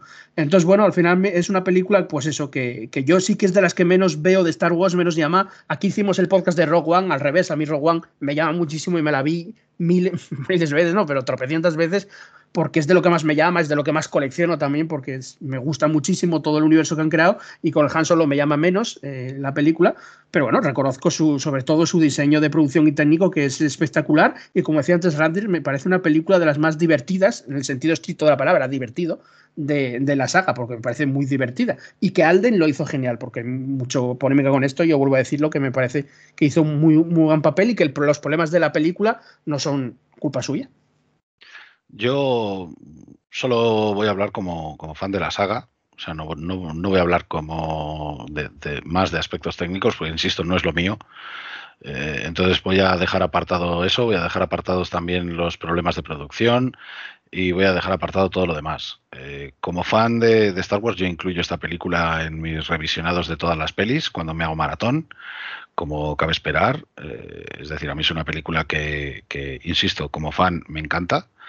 Eh, en el aspecto de, la aventura, en el aspecto de, que aporta eh, muchas cosas al lore eh, y en el aspecto de que realmente el, acabado, aunque puede mejorarse o podía haber salido de, otra forma, para mí mm, es decente y, y en general la disfruto mucho cada vez que la veo. Así que eh, por mi parte, simplemente decir eso, que, que ojalá veamos más de, de esta época de, de, la saga, ojalá veamos más de, de este Han también. Y, y bueno, y, y, básicamente eso, no, no tengo mucho más que decir al respecto. Paco, opinión personal final. Bueno, pues, eh, pues un poco lo que he comentado al principio, ¿no? Que me parece una película que está bastante bien, o sea, me parece correcta, me parece eh, decente. Creo que como aventura, como película de aventura, pues, pues disfrutable en general. Incluso alguien que no esté muy puesto en el mundillo de Star Wars eh, la puede ver como una película de aventuras y, creo que funciona bien. Eh, pues para nosotros, los que somos un, poco más fanáticos, creo que también está muy bien, porque la verdad es que nos da muchos momentos que, bueno, que más o menos nuestras cabezas, de manera más parecida o o quizás diferente, pero bueno, teníamos todos algunos pasajes de, del pasado de Han Solo, eh, lo habíamos podido ir reconstruyendo, eh, sobre todo, claro, centrándonos un poco en lo que, en lo que ahora es el universo leyenda.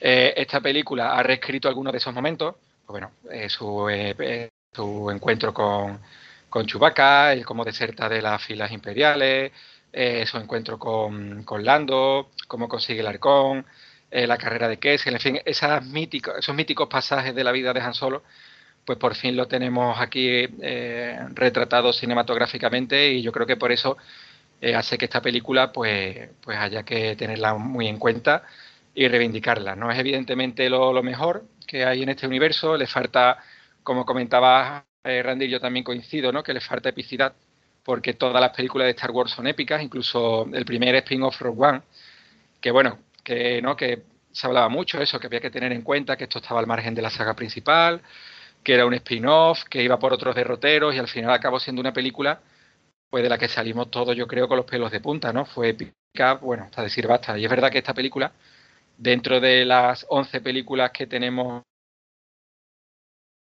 es quizá la que es menos importante, ¿no? Es la que es menos épica, la que cuenta algo, digamos, eh, que está en un nivel un poquito, un poquito inferior, eh, pero ni mucho menos me parece que sea una mala película. No creo que, que se haya merecido pues ese batacazo que, que, sufrió en los cines y espero, espero que antes o después, pues como hemos comentado antes, pueda ser retomada porque la verdad es que queda en un punto que, que me parece a mí muy interesante. Una película que realmente menospreciada ha sido.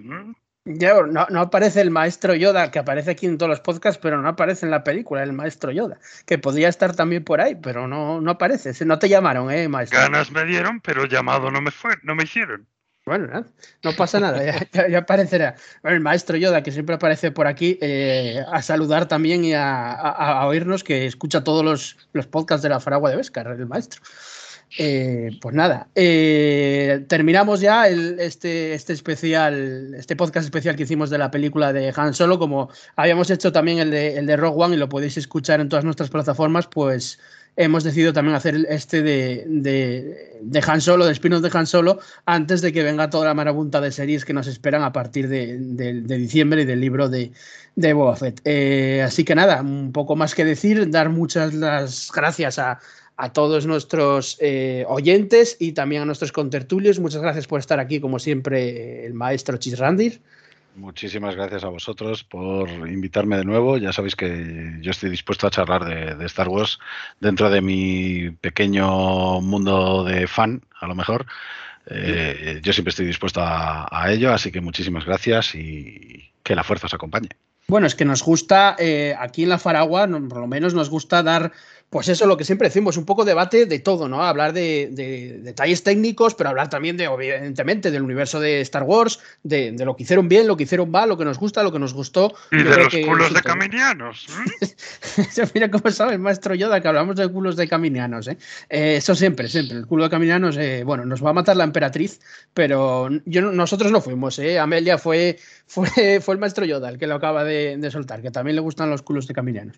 Eh, dar la, las gracias, como siempre, al maestro coleccionista eh, Paco. Gracias por estar con nosotros aquí. Nada, Alejandro, encantado de participar una vez más en el, en el podcast y, y, además que bueno, que yo creo que este programa se tenía que hacer, ¿eh? No lo habían pedido, pero, pero mm. es que aparte era de recibo porque así ya terminamos con, con los spin-offs cinematográficos mm. y bueno, podemos seguir con el plan, digamos, que teníamos trazado eh, para, lo, para los futuros programas.